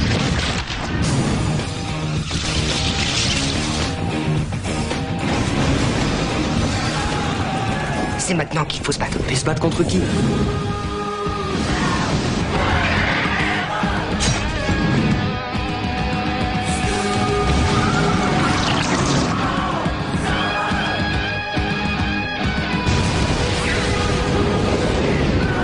The Faculty. Mademoiselle Drake est de se présenter dans le bureau du proviseur. On va te faire foutre, je me tire. The Faculty, sorti en 99, produit par Miramax et Dimension Film avec un budget ric-rac de 15 millions de dollars, réalisé par le très sympa mais manchot Robert Rodriguez et scénario écrit par le scénariste de Scream, Souviens-toi l'été dernier, et la série Donson, Kevin William Putain de Son. The Faculty raconte l'histoire d'une troupe d'adolescents se retrouvant confrontés à une invasion d'extraterrestres possédant un à un les élèves de leur lycée au fin fond de l'Ohio. Sorti euh, bah, le 25 décembre 98 aux États-Unis. Le film a réussi l'exploit d'engranger 40 millions de dollars sur une période de sortie normalement réservée aux comédies familiales. La critique a été toutefois assez dure avec le film, lui reprochant de chourer des idées à tout paquet de, films comme euh, The Thing ou, L'invasion euh, des profanateurs. Même si le film a obtenu un statut culte, il est souvent dénigré à tort ou à raison. C'est ce qu'on va voir tout de suite avec Romain qui nous a choisi ce film. Alors The Faculty, euh, grosse merde ou, ou finalement petit film de sympa Qui pourrait dénigrer ça, sérieux? Euh, J'ai choisi ce film parce que moi je l'ai, je l'ai vu il y a On sait très- que de mauvaises oui, personnes. alors, oui, il y a Marvin qui me fait coucou actuellement. Bon, on en reparlera. Ouais, voilà, nous on sait qui va. euh, ce Faculty, pour l'anecdote, moi c'est le film que mon père me foutait quand j'avais 8 ans euh, à la télé, quand je le faisais chier. Tu vois Ah, sympa, ton père. euh, euh, Ouais, ouais, alors c'est un autre podcast ça. Vraie, vraie punition, euh, quoi. Ah, c'est un autre podcast? Ah, ok, on va faire, on va faire Daddy Issue. Daddy Issues le podcast. on, a tous, on a tous d'énormes daddy issues. Mon père est parti quand j'avais 3 ans. Il y a trop d'informations d'un coup là. Bref, du coup, j'ai un peu grandi avec ce film et euh, je me suis dit, putain, c'est le bon moment pour le placer dans le podcast. Quoi. Je voulais trop en parler parce qu'en effet, il se fait dénigrer assez souvent ou alors c'est vu comme un truc un peu culte. Et pour moi, je suis dans cette partie-là en, en- en fait. C'est un monolithe qui vient d'une époque qui a pas duré longtemps où Robert Rodriguez en avait quelque chose à foutre de ce qu'il y avait devant sa caméra en fait. Non. C'est. Ah, si. Ah non. Mais on t'expliquera, Romain. Vas-y, vas-y, vas-y. Expliquera, mais non. Ah, ok, d'accord. Si c'est pas lui qui l'a réalisé, alors que ça, c'est quand même. euh, voilà. Ah non, non, c'est Je pas viens, je suis open. C'est pas ça, mais on t'expliquera. Mais il y en a quelque chose à foutre. À l'époque, en tout cas, moi, de ce que je vois, contrairement à ce qu'il a fait ensuite, si tu veux, c'est peut-être son unique vrai bon film avec Planète Terreur, selon moi, en fait. C'est une époque où il était lancé. Il y avait encore un, un avenir, selon les. Désolé, Marvin. Selon les, les- les critiques. Oh. Et euh, arrive The Faculty, qui pour moi est le mix quasi parfait de tout ce que les années 90 ont fait de cool. C'est-à-dire en termes de musique, en termes de film. ça va aller, Marvin, ça va aller. Je suis avec toi, Romain, je suis avec toi. Ah ouais, ouais, non, non, mais vraiment. C'est parfait dès la première Oh, seconde quand ça se là. en spring. Désolé. Exactement, dès la première minute avec la musique, le cadrage, le, le look des gens qui est parfaitement années 90, c'est trop bien. Et en plus, en bonus, t'as un casting que je trouve goldé, donc t'as euh, Elijah Wood tout jeune, qui est incroyable parce qu'il est vraiment puceau, hein. c'est avant Frodon. Il est tout mimi, on lui fait un câlin tout le long, il est tout, tout triste. C'est ce film d'ailleurs hein, qui lui a ouvert la porte de- du Seigneur des Anneaux, hein, faut le savoir. Ah bah, comme quoi, on lui lui porte. doit beaucoup à Faculty. Belle porte.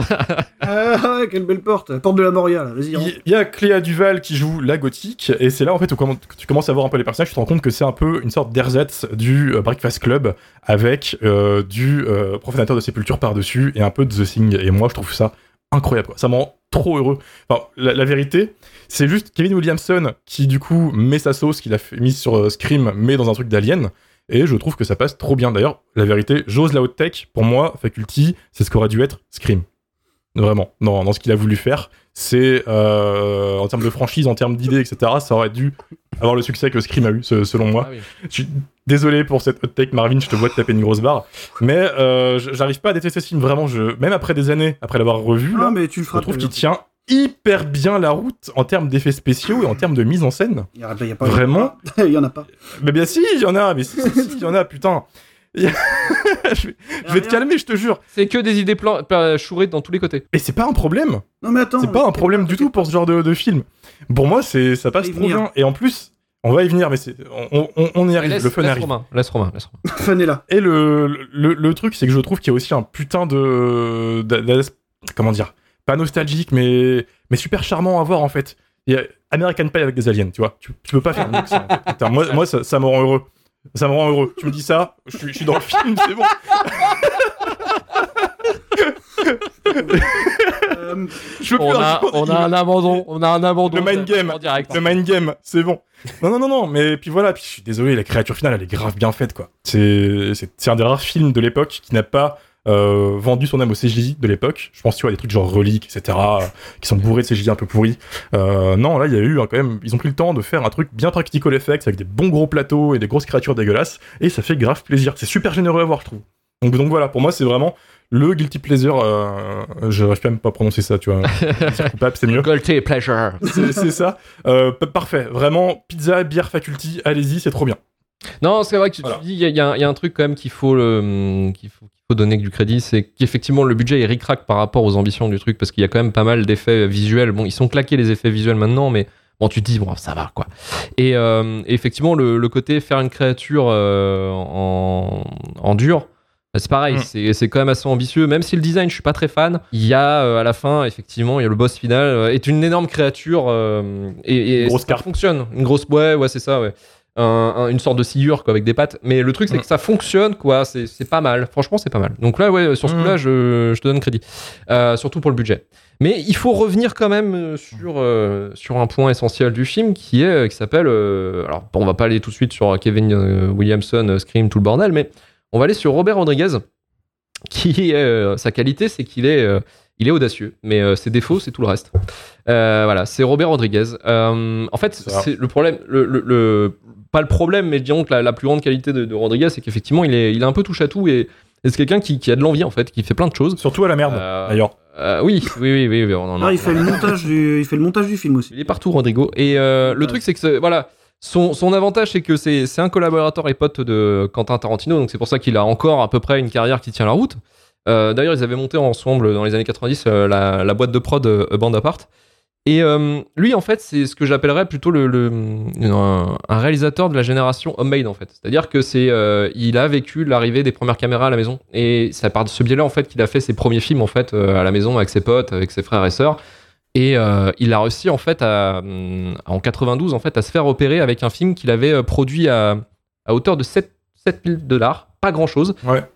qui s'appelle El Mariachi avec Mm. notamment Salma Hayek. Il me semble il y a Antonio Banderas aussi dans, dans le cast. Non, pas dans le. Non, il était pas, il était à pas dans partir le- ouais, d'Esperado. dans le deux. Mm. Ouais, c'est à Desperados, c'est à partir de ce moment-là où Antonio Desperado. Banderas est venu de- d'Espagne euh, après de faire euh, toute sa carrière chez Pedro Almodovar. Il Mm. est arrivé aux États-Unis. El Mariachi, effectivement, il s'est fait repérer euh, au festival de Sundance. Donc on peut remercier Robert Redford de nous avoir donné Robert Rodriguez. Merci. Robert. Merci Robert. Et euh, effectivement, il s'est fait, il a eu le, alors je crois que c'est le prix du public, il me semble, pour, euh, pour ce film. Et il s'est fait du coup euh, repérer.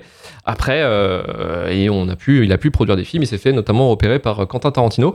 Ils ont fait le film ensemble, Une nuit en enfer, avec notamment Georges Clooney et Quentin Tarantino au cast, et aussi sa copine Salma Hayek. Et ensuite, on a eu le développement de Desperado avec effectivement Antonio Banderas, qui était à l'époque l'acteur espagnol qui montait à Hollywood. Donc on a euh, voilà toute cette euh, toute cette histoire qui se monte et effectivement euh, lui il va réussir après à, à copiner avec Miramax pour faire ses licences comme Spy Kids et aussi avec avec Quentin Tarantino pour faire la- le projet Grindhouse et aussi le développement de, de Sin City avec Frank Miller en- au cinéma. Voilà, on va pas parler du reste qui est absolument effroyable de sa carrière de fin des années 2000 et toute, toute sa période après. Année en 2010, c'est chaud. hein. c'est chaud, c'est chaud. Ah ouais. Avec tous ces délires de, de super-héros un peu claqués avec des enfants. Ça, Euh, mais voilà, aussi. on- Ouais, mais euh, voilà, restons, restons là-dessus, restons début des années 2000. Et quand il arrive sur The Faculty, en fait, il récupère le projet euh, qui était déjà prêt, greenlighté, tout ça, développé. Sauf qu'en fait, non, à la base, ça ne devait pas être lui qui devait le réaliser. Lui, il arrive en tant que Yes Man. En fait, tout était prêt pour Kevin Williamson, Mhm. qui euh, devait réaliser ce film. Ce qu'il avait écrit, justement. Et pour le coup, bah, euh, en fait, Kevin euh, Williamson avait un autre projet euh, de la Miramax. il s'est lancé dessus. Je sais plus le titre du film, mais c'est un film qui a fait un four total. Et normalement, ça aurait dû être finalement Williamson qui, qui devait être à la prod. Et donc Robert Rodriguez n'est un- qu'un yes man en fait dans ce délire, dans ce projet. Il ne suit que une, euh, une production qui était déjà faite pour lui, quoi. Un peu comme on retrouvera plus tard dans les fins des années 2010 avec euh, Alita, qui est une production de James Cameron de bout en, de bout, en bout, mais qui est réalisée fois, par Robert. Rodriguez.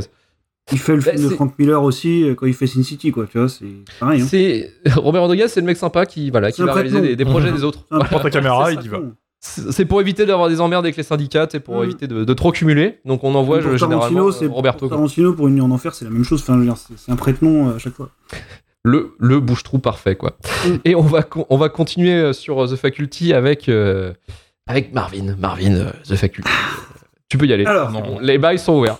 Donc, euh, le fun arrive. Euh, non, euh, il y a beaucoup de problèmes. Il y a énormément de problèmes. Le premier, c'est Kevin Williamson. Euh, voilà, parce qu'en fait, il faut remonter à une histoire qui commence deux ans avant The Faculty, et donc cette histoire euh, qu'on connaît tous, c'est Scream. Donc, euh, je suis obligé de recontextualiser parce qu'en fait, les deux films sont vachement liés, parce que pour moi, c'est les mêmes, et ils ont exactement le même putain de problème. C'est-à-dire que Scream, pour recontextualiser, c'est un film qui est écrit par Kevin Williamson, donc scénariste qui voulait pas écrire ce film-là, euh, qui est réalisé par Wes Craven, qui est un fan d'Ingmar Bergman qui ne voulait pas euh, réaliser Scream et qui a un mépris total pour le cinéma d'horreur. Vous aimez son film, il se fout de vous, hein, faut le savoir.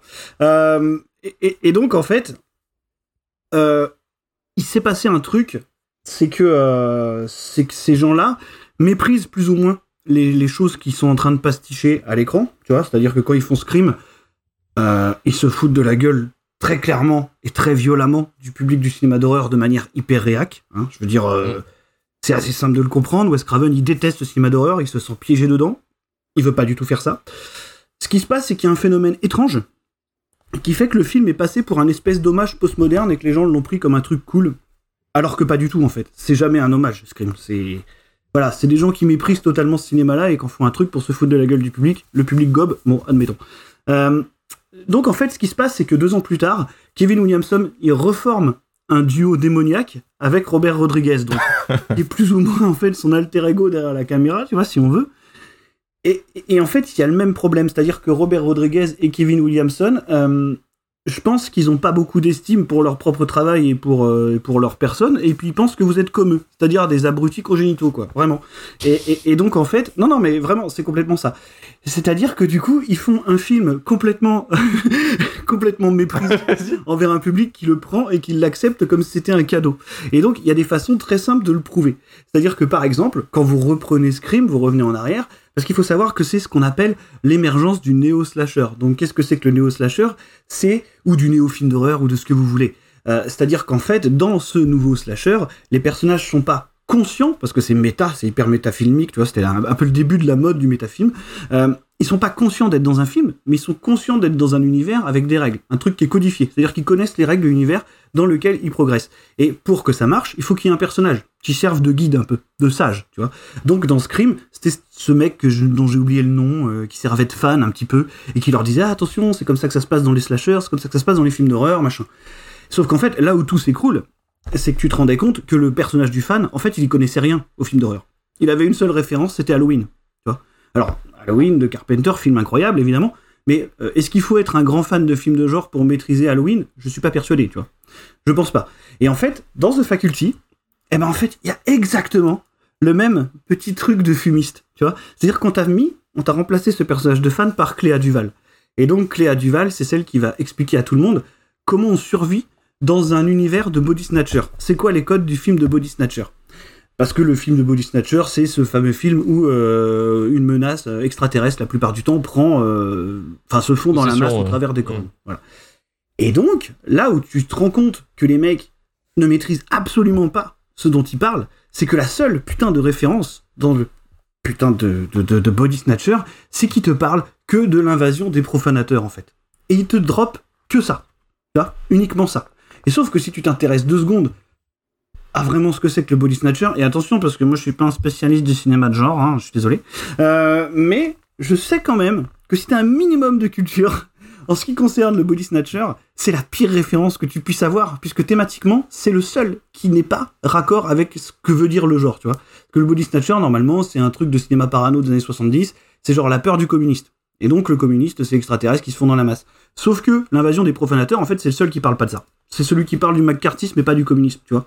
Donc en fait, si tu le sais, un minimum, tu balances pas cette référence-là à la volée. En fait, le truc, c'est juste que les mecs, ils se sont dit, vas-y, on va leur balancer le truc le plus populaire du monde, ils vont gober, ah, super. Les gens ont gobé. Euh, donc euh, voilà, ces gens-là vous prennent pour des imbéciles. Au vu des réponses que j'ai vues sous les tweets, ils avaient peut-être pas tout à fait tort. hein. Euh, donc je, pense que, je pense que vraiment le, le- le public, le public a complètement marché quoi. Mais mais donc voilà, en fait, tu peux jamais faire vraiment la vraie différence entre ce qu'on pourrait appeler un hommage sincère et peut-être un mépris complètement cynique. Au vu de la carrière de Rodriguez, je pense qu'on est quand même plus du côté du mépris parce que Rodriguez c'est quand même le roi des fumistes. Euh, pendant toute sa carrière, il aura fait un seul truc, c'est-à-dire chercher à faire du bis pour du bis. Tu vois, même quand tu lui files euh, des budgets beaucoup plus confortables, il continue d'essayer de chercher, tu sais, d'essayer de se faire passer pour un bisseux, alors qu'il ne l'est absolument jamais. Tu à la rigueur, le truc qui peut un peu le sauver dans The Faculty, c'est qu'il a pas d'argent. À la rigueur, il y a 15 millions, c'est peut-être un budget qui lui va. Mais le seul souci, c'est que de quelle manière il va faire ça dans The Faculty C'est-à-dire que de quelle manière il essaie de faire du bis Robert Rodriguez, il le prend par le mauvais côté. C'est-à-dire qu'il cherche pas à faire du graphique, il cherche pas à faire du gore, non, il cherche à faire du lait. Il y a une espèce de recherche de la laideur absolue sur Rodriguez en permanence. Et c'est complètement ça dans The Faculty, parce que cinématographiquement, c'est un film qui a rien. Mais alors absolument rien. C'est abyssal. C'est vraiment abyssal. C'est-à-dire qu'en fait, c'est éclairé comme un épisode d'un d'un show de la trilogie du samedi soir sur M6, quoi. Vraiment. Tu vois, c'est le charme, en fait, le truc. C'est-à-dire que t'as du gris, tu as des nuances de gris et de néon et un peu de lumière naturelle et c'est à peu près tout ce que le film te montre en termes d'éclairage. Alors c'est pareil, il est crédité au montage Rodriguez mais il se passe absolument rien. Il fait jamais rien, tu vois, t'as deux inserts dans une scène qui est pas trop mal réussie. La première, la scène d'intro, je reconnais à ce moment-là que ça fonctionne pas trop mal, tu vois. Après sinon pendant tout le reste du film, honnêtement, qu'est-ce qu'il y a à te montrer cinématographiquement? Rien. Franchement, il y a rien là-dedans. Moi, j'attends qu'on m'explique. En fait, pourquoi c'est culte, j'ai vraiment beaucoup de mal à comprendre. Donc, euh, non, non, voilà, je, je veux dire, euh, pour moi, c'est un film absolument laid. C'est un film qui vous prend pour des idiots, qui prend les fans pour des idiots et qui les méprise, comme Scream le faisait. Et je suis toujours étonné aujourd'hui de voir les gens gober et applaudir. Euh, vraiment, je trouve ça très étrange, quoi. Donc euh, voilà, je peux, c'est vraiment, en fait, c'est un film qui m'énerve profondément. C'est un film qui m'énerve profondément et quand je vois les réactions des gens devant, ça m'énerve encore plus, quoi. Parce qu'ils ont l'impression que tu sais, on leur donne ce qu'ils veulent, quoi. Alors que pas du tout. Les mecs, ils te regardent et ils se disent, Eh, regarde, c'est complètement débile ce que t'aimes, mais on se marre avec. Et les gens disent, ah ouais, trop bien. Donc tu vois, en fait, c'est exactement ça que je ressens, quoi. Donc je ne comprends pas. C'était un enfer. Je C'était un enfer. peut-être quitter Discord, peut-être partir un peu, je sais pas. Tu me dis si je dérange après, je veux absolument pas. euh, voilà. Romain, Romain, t'auras le droit à ton droit de réponse après si tu veux. Je sais même pas que tu veux que je réponde à ça, c'est un assassinat là. Euh, Il avait annoncé, hein. Il avait annoncé que Il avait annoncé les roquettes, euh, voilà, alors c'est, moi, moi ça va, le, le film il est là pas, là, il est par terre, il, il respire plus. Mais euh, je peux entendre la take des mecs qui prennent un peu public pour des cons, si tu veux. Mais j'arrive toujours pas à croire. Après, je suis pas assez renseigné sur Wes Craven pour le croire ne pas aimer l'horreur, tu vois. C'est Il le dit lui-même. Ok, s'il le dit lui-même, je veux bien, bien t'entendre. Il a tenté J'ai une pas fois vu l'interview, j'ai de pas vu faire le un- truc. de faire un film.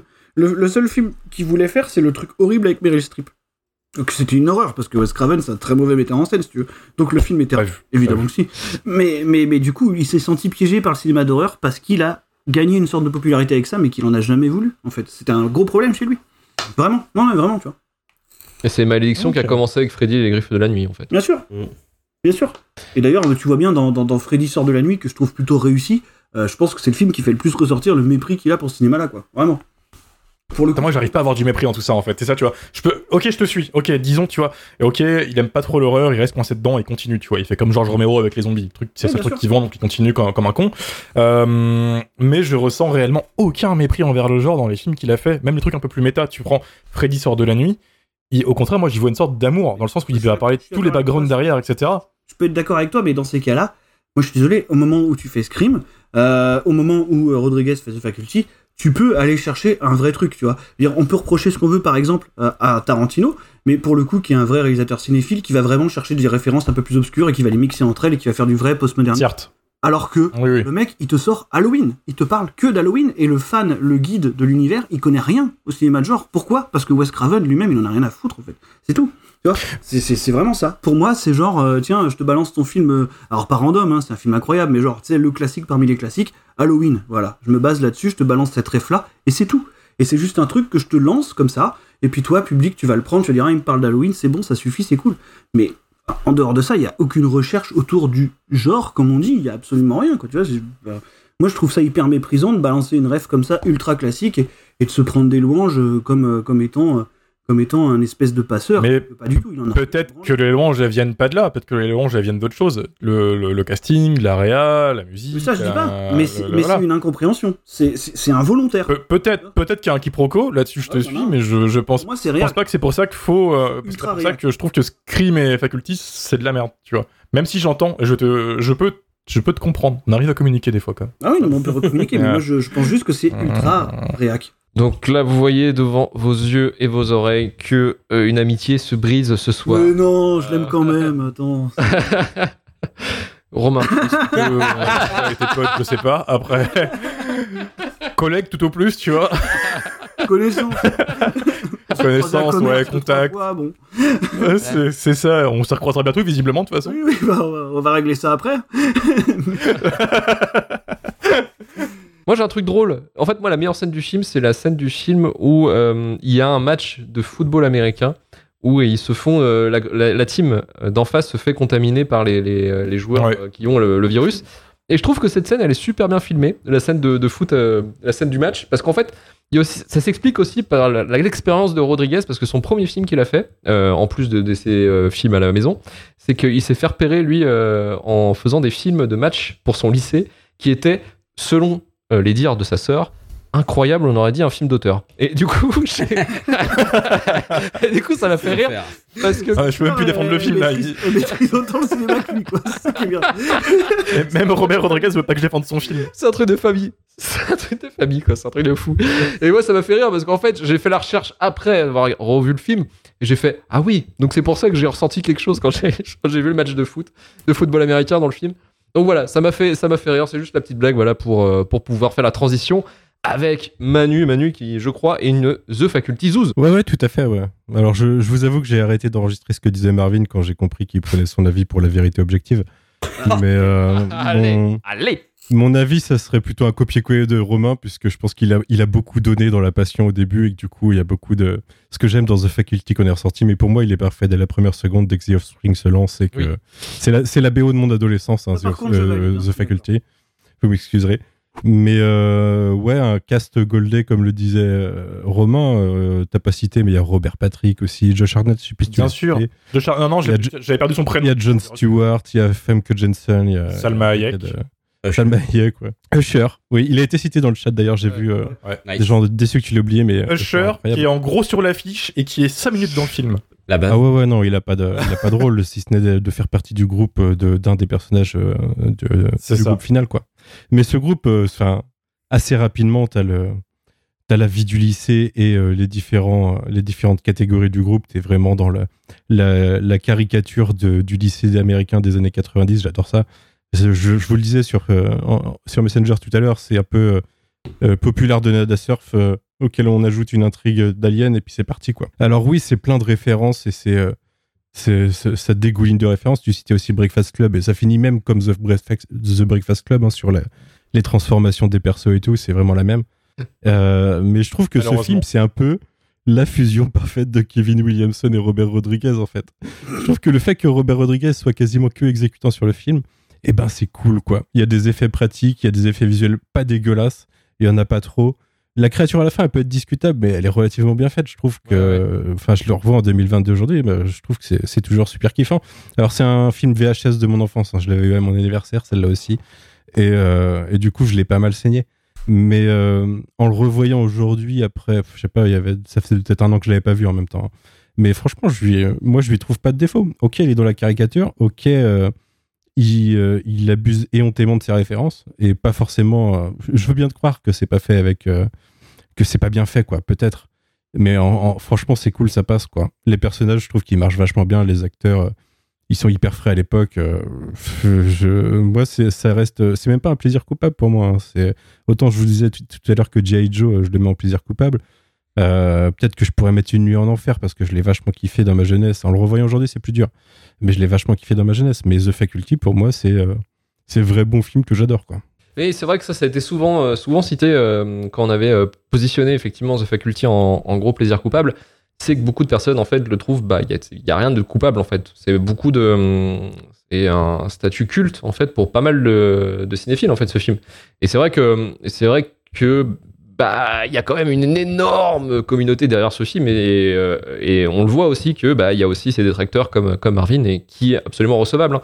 C'est vrai que si tu détestes Scream de base, euh, The Faculty, bah ouais, c'est compliqué parce qu'en fait, j'ai pas trop, euh, j'ai pas trop appuyé sur ce que je pensais du film parce que je l'aimais pas moi quand, quand je l'avais vu la première fois. C'est pas un film culte pour moi, c'est plus, c'était plus une hérésie en fait, comme un peu comme Marvin. Je l'ai revu là pour pour l'enregistrement, j'ai quand même plutôt kiffé. Euh, même si en fait j'ai quand même le reproche euh, bah, du, du côté Williamson, c'est-à-dire le, pour moi, le, le gros point négatif du film, c'est euh, c'est ce côté, bah, côté réflexif, en fait, euh, qu'on retrouve dans Scream, quoi. C'est euh, le renvoi direct à Bonnie Snatcher, ça, sans en prendre l'essence. T'a- T'aimes pas réfléchir, Luc. Sans le pas sur ce, Non, non, sur non. ce point-là, moi, attendez, je pense attendez. que c'est, euh, c'est, enfin, c'est comme l'opposition d'avis là-dessus avec Marvin. C'est comme des discussions politiques entre deux personnes qui ont des points, qui ont des points de vue opposés. C'est insolvable. Oui, bien sûr. C'est, on pourra pas en sortir. Bien quoi. sûr, même. C'est juste factuellement, on est opposés sur ce point de vue, quoi. Pour aller dans ce sens-là, quitte à voir un, un truc qui, qui- qui comprend à peu près ce qu'est le body snatcher, je préfère encore mille fois voir euh, World's End de, de Wright, tu vois. Non, tant qu'à faire, quoi. Il y a, euh, en fait, il y a aussi un énorme point, de, un truc euh, un peu nul aussi, c'est que ça a été re- re-shooté, ça se voit, euh, notamment l'intro qui est un peu naze, je trouve, euh, la- notamment la, contamination du, du professeur, en fait, qui est un peu bal- bal- bazardé à l'intro. Euh, ça, à mon avis, Avec ce vieux fondu. Ça, à mon avis, c'est parce que en fait, euh, sur les projections test, les gens ne comprenaient pas qu'en fait c'était euh, pourquoi en fait ce soit la petite blonde qui est l'idéaliste du groupe. Pourquoi c'est elle en fait la reine de tout ce bordel. Et ça, je pense que c'était euh, les, spectateurs pensaient que c'était en fait le comment il s'appelle Robert Patrick, le coach qui était en fait l'initiateur de tout ce bordel. Mais en fait non, effectivement. Et je pense que sans la scène d'intro, effectivement, peut-être le le twist aurait été peut-être un peu trop téléphoné pour, euh, pour que ce soit valable en fait. Et je pense que c'est comme ça que ça, a été refait en fait. Ça a eu un reshoot là-dessus. C'est pour ça que je trouve que l'intro elle, est- assez naze en fait euh, par rapport à ça. Mais après le, film, moi, il me fait rire quand même. Moi, je les trouve. En fait, je trouve qu'il y a quand même une forme politique dans ce film. Euh, pour moi, ça a été un peu le Body Snatchers et The Thing qui rencontrent en fait un teen movie Che Guevara un peu parce qu'en fait l'originalité du truc qui me fait rire c'est que euh, on retrouve quand même les stéréotypes différents du teen movie hein. on a le loser le BG le gothique euh, la bonasse le Chad euh, l'idéaliste. Le truc c'est que ça se passe dans un lycée pourri en fait délabré qui est pas forcément à mon avis bien financé. C'est pas un lycée de, riches. C'est un lycée de pauvres. On voit il y a des plans assez incroyables dans le parking où à un moment donné t'as T'as des meufs qui se, fou- qui se prennent la tête là parce que l'autre elle a foncé dans sa bagnole et tu vois que c'est des, c'est des gens qui sont dans les quartiers difficiles parce qu'ils se règlent directement euh, façon Micaline quoi euh, directement à coup, de, à coup de à coup de à coup de coup de poing dans la gueule Micaline. Putain, j'avais pas. ouais On va créer un truc à la Micaline, ces quatre. et, euh, Eh, ouais. Ils vont nous foutre un procès surtout. et moi ce qui me fait rire un meet-up abonné. Oui, je pense, ouais, au bout d'un moment, on va peut-être avoir un procès pour diffamation avec ces conneries. Mais en fait, moi, ce qui me fait marrer, c'est que le lycée pourri, en fait, t'as les profs qui sont. euh, les profs de gauche, quoi, qui sont là. Oh non, euh, je peux pas financer mon, euh, les PC pour les cours de techno. Euh, oh non, on n'a pas de budget pour le cours de théâtre. Moi, ça m'a fait rire ce côté-là, tu vois, où, où en fait, euh, direct, les méchants, les premiers méchants, en fait, ce sont ceux- qui sont décisionnaires.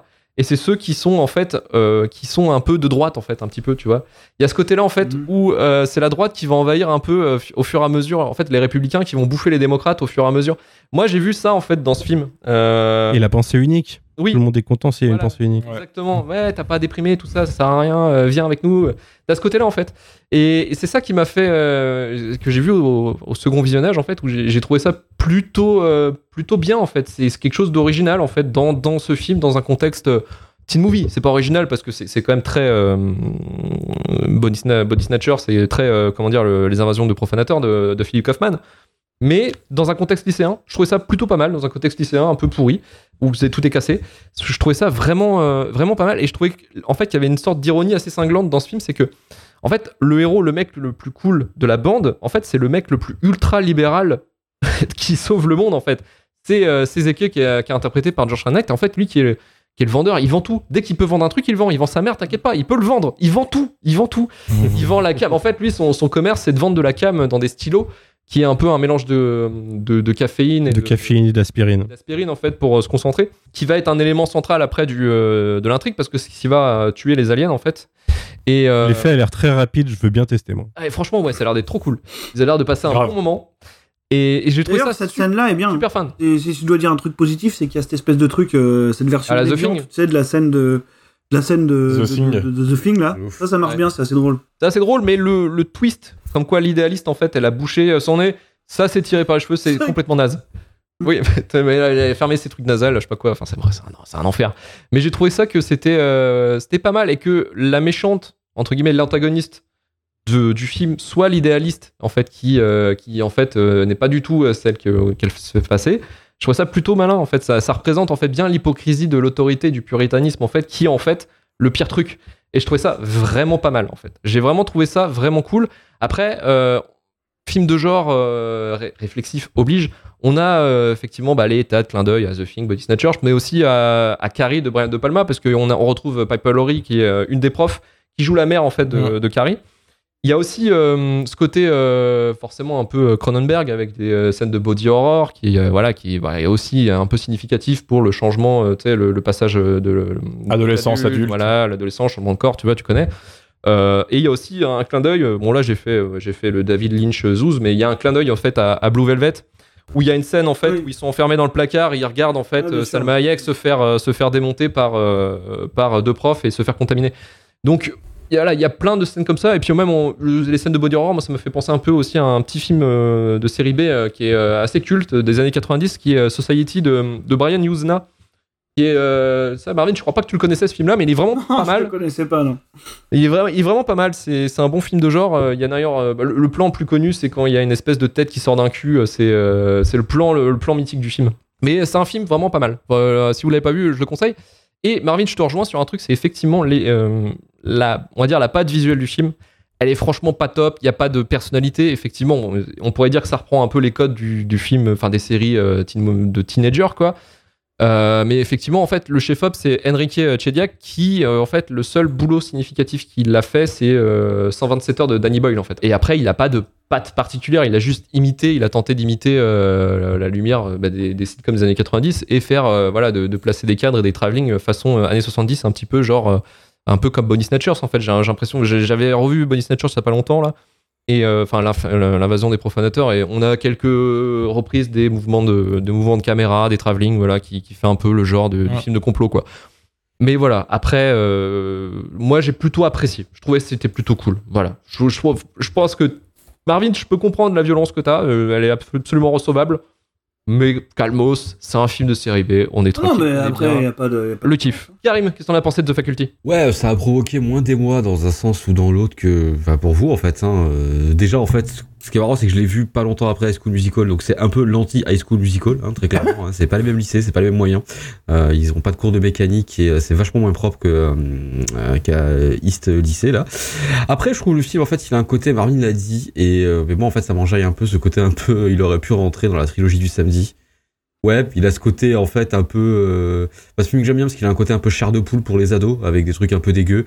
Et moi, le film en fait, il marche chez moi parce que c'est un film que j'ai bouffé euh, en VHS euh, chez moi en salle des jeunes avec les copains un milliard de fois. Euh, J'avais jamais tellement perçu en fait. euh, C'est un peu chiant ce que tu dis, Marvin, parce que c'est, je pense, fondamentalement vrai. Étant donné que je te fais confiance sur ce que tu dis. Et j'avais jamais vu ça comme ça. Mais ça arrive à un stade où le film est assez insignifiant pour que je m'en foute en fait.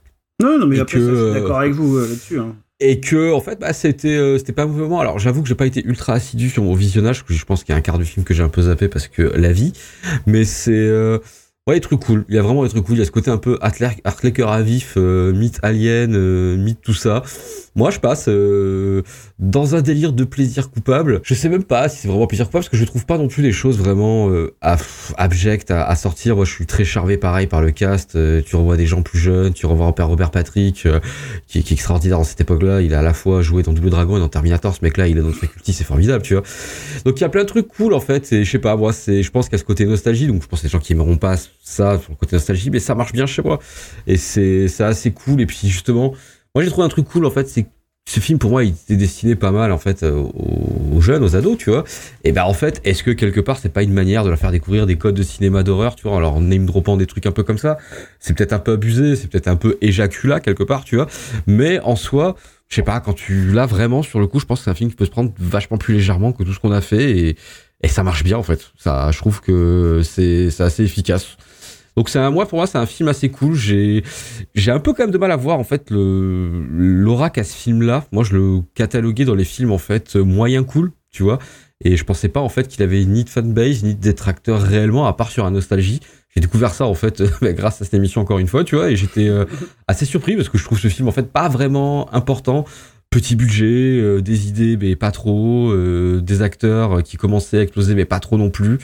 Ouais, je sais pas, ça a vraiment ce côté, euh, ouais, ce, côté chair de poule mais avec du gore. Et moi, chez moi, ça marche relativement bien quand même. Donc euh, The Faculty, presque plus insignifiant qu'autre chose, mais euh, je suis presque en fait, c'est juste euh, tout ce que vous, tout ce que vous avez dit avec Marvin et Romain, tu vois. Donc j'ai appris beaucoup sur le film parce que j'avais pas eu cette, euh, j'avais pas du tout en fait cette connaissance là-dessus.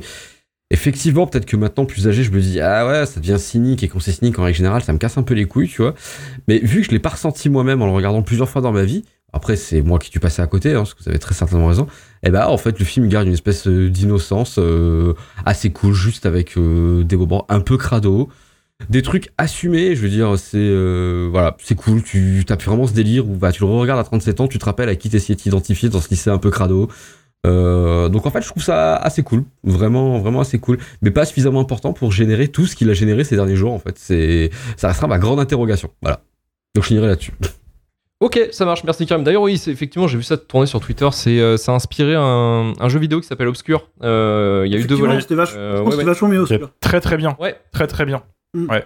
Et ça a inspiré une suite, je sais pas si ça vous, vous le savez, mais euh, anecdote de malade, qui est un film nigérien qui n'est jamais sorti du pays, mais qui existe apparemment. Personne ne l'a vu, mais il y a bien un Faculty 2 quelque part perdu au Niger. qui est posé sur une table, et voilà. Ne viendrions-nous pas de trouver une mission C'est de leur On vient de la trouver. Ça va presque On trouvera Faculty 2.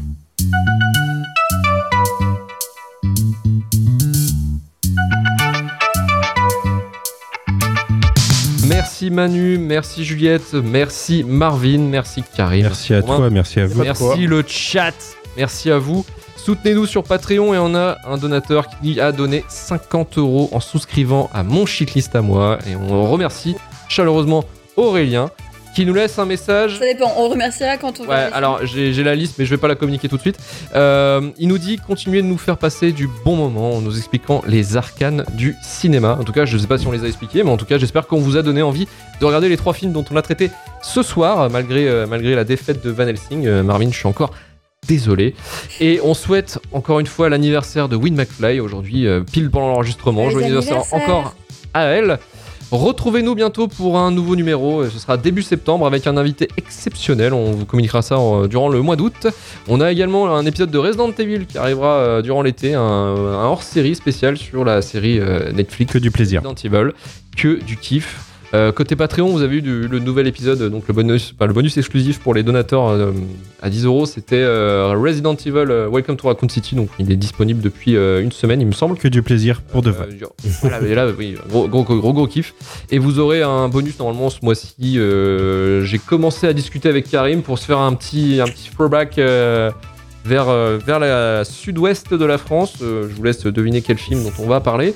Euh, Retrouvez-nous bientôt, donc, en septembre, pour Shitlist saison 2 shitlistpodcast.com pour le SAV. Rejoignez-nous sur Twitter, Instagram et sur notre Discord pour continuer à échanger sur le cinéma de façon absolument bienveillante comme cette émission. Euh, et également, euh, bah, vous savez que vous pouvez nous suivre sur Twitch et la chaîne YouTube pour euh, mater les lives et les VOD directement. Donc Shitlist Cast, 5 étoiles sur Apple Podcast, Podcast Addict ou Spotify. Si vous avez aimé l'émission, n'hésitez pas à noter, hein, ça aide pour le référencement. Retour- Retourvalturfu.com pour retrouver tous les épisodes de Shitlist, Rewind et le début de la fin. Et on se dit à très vite. Ciao ciao Salut Ciao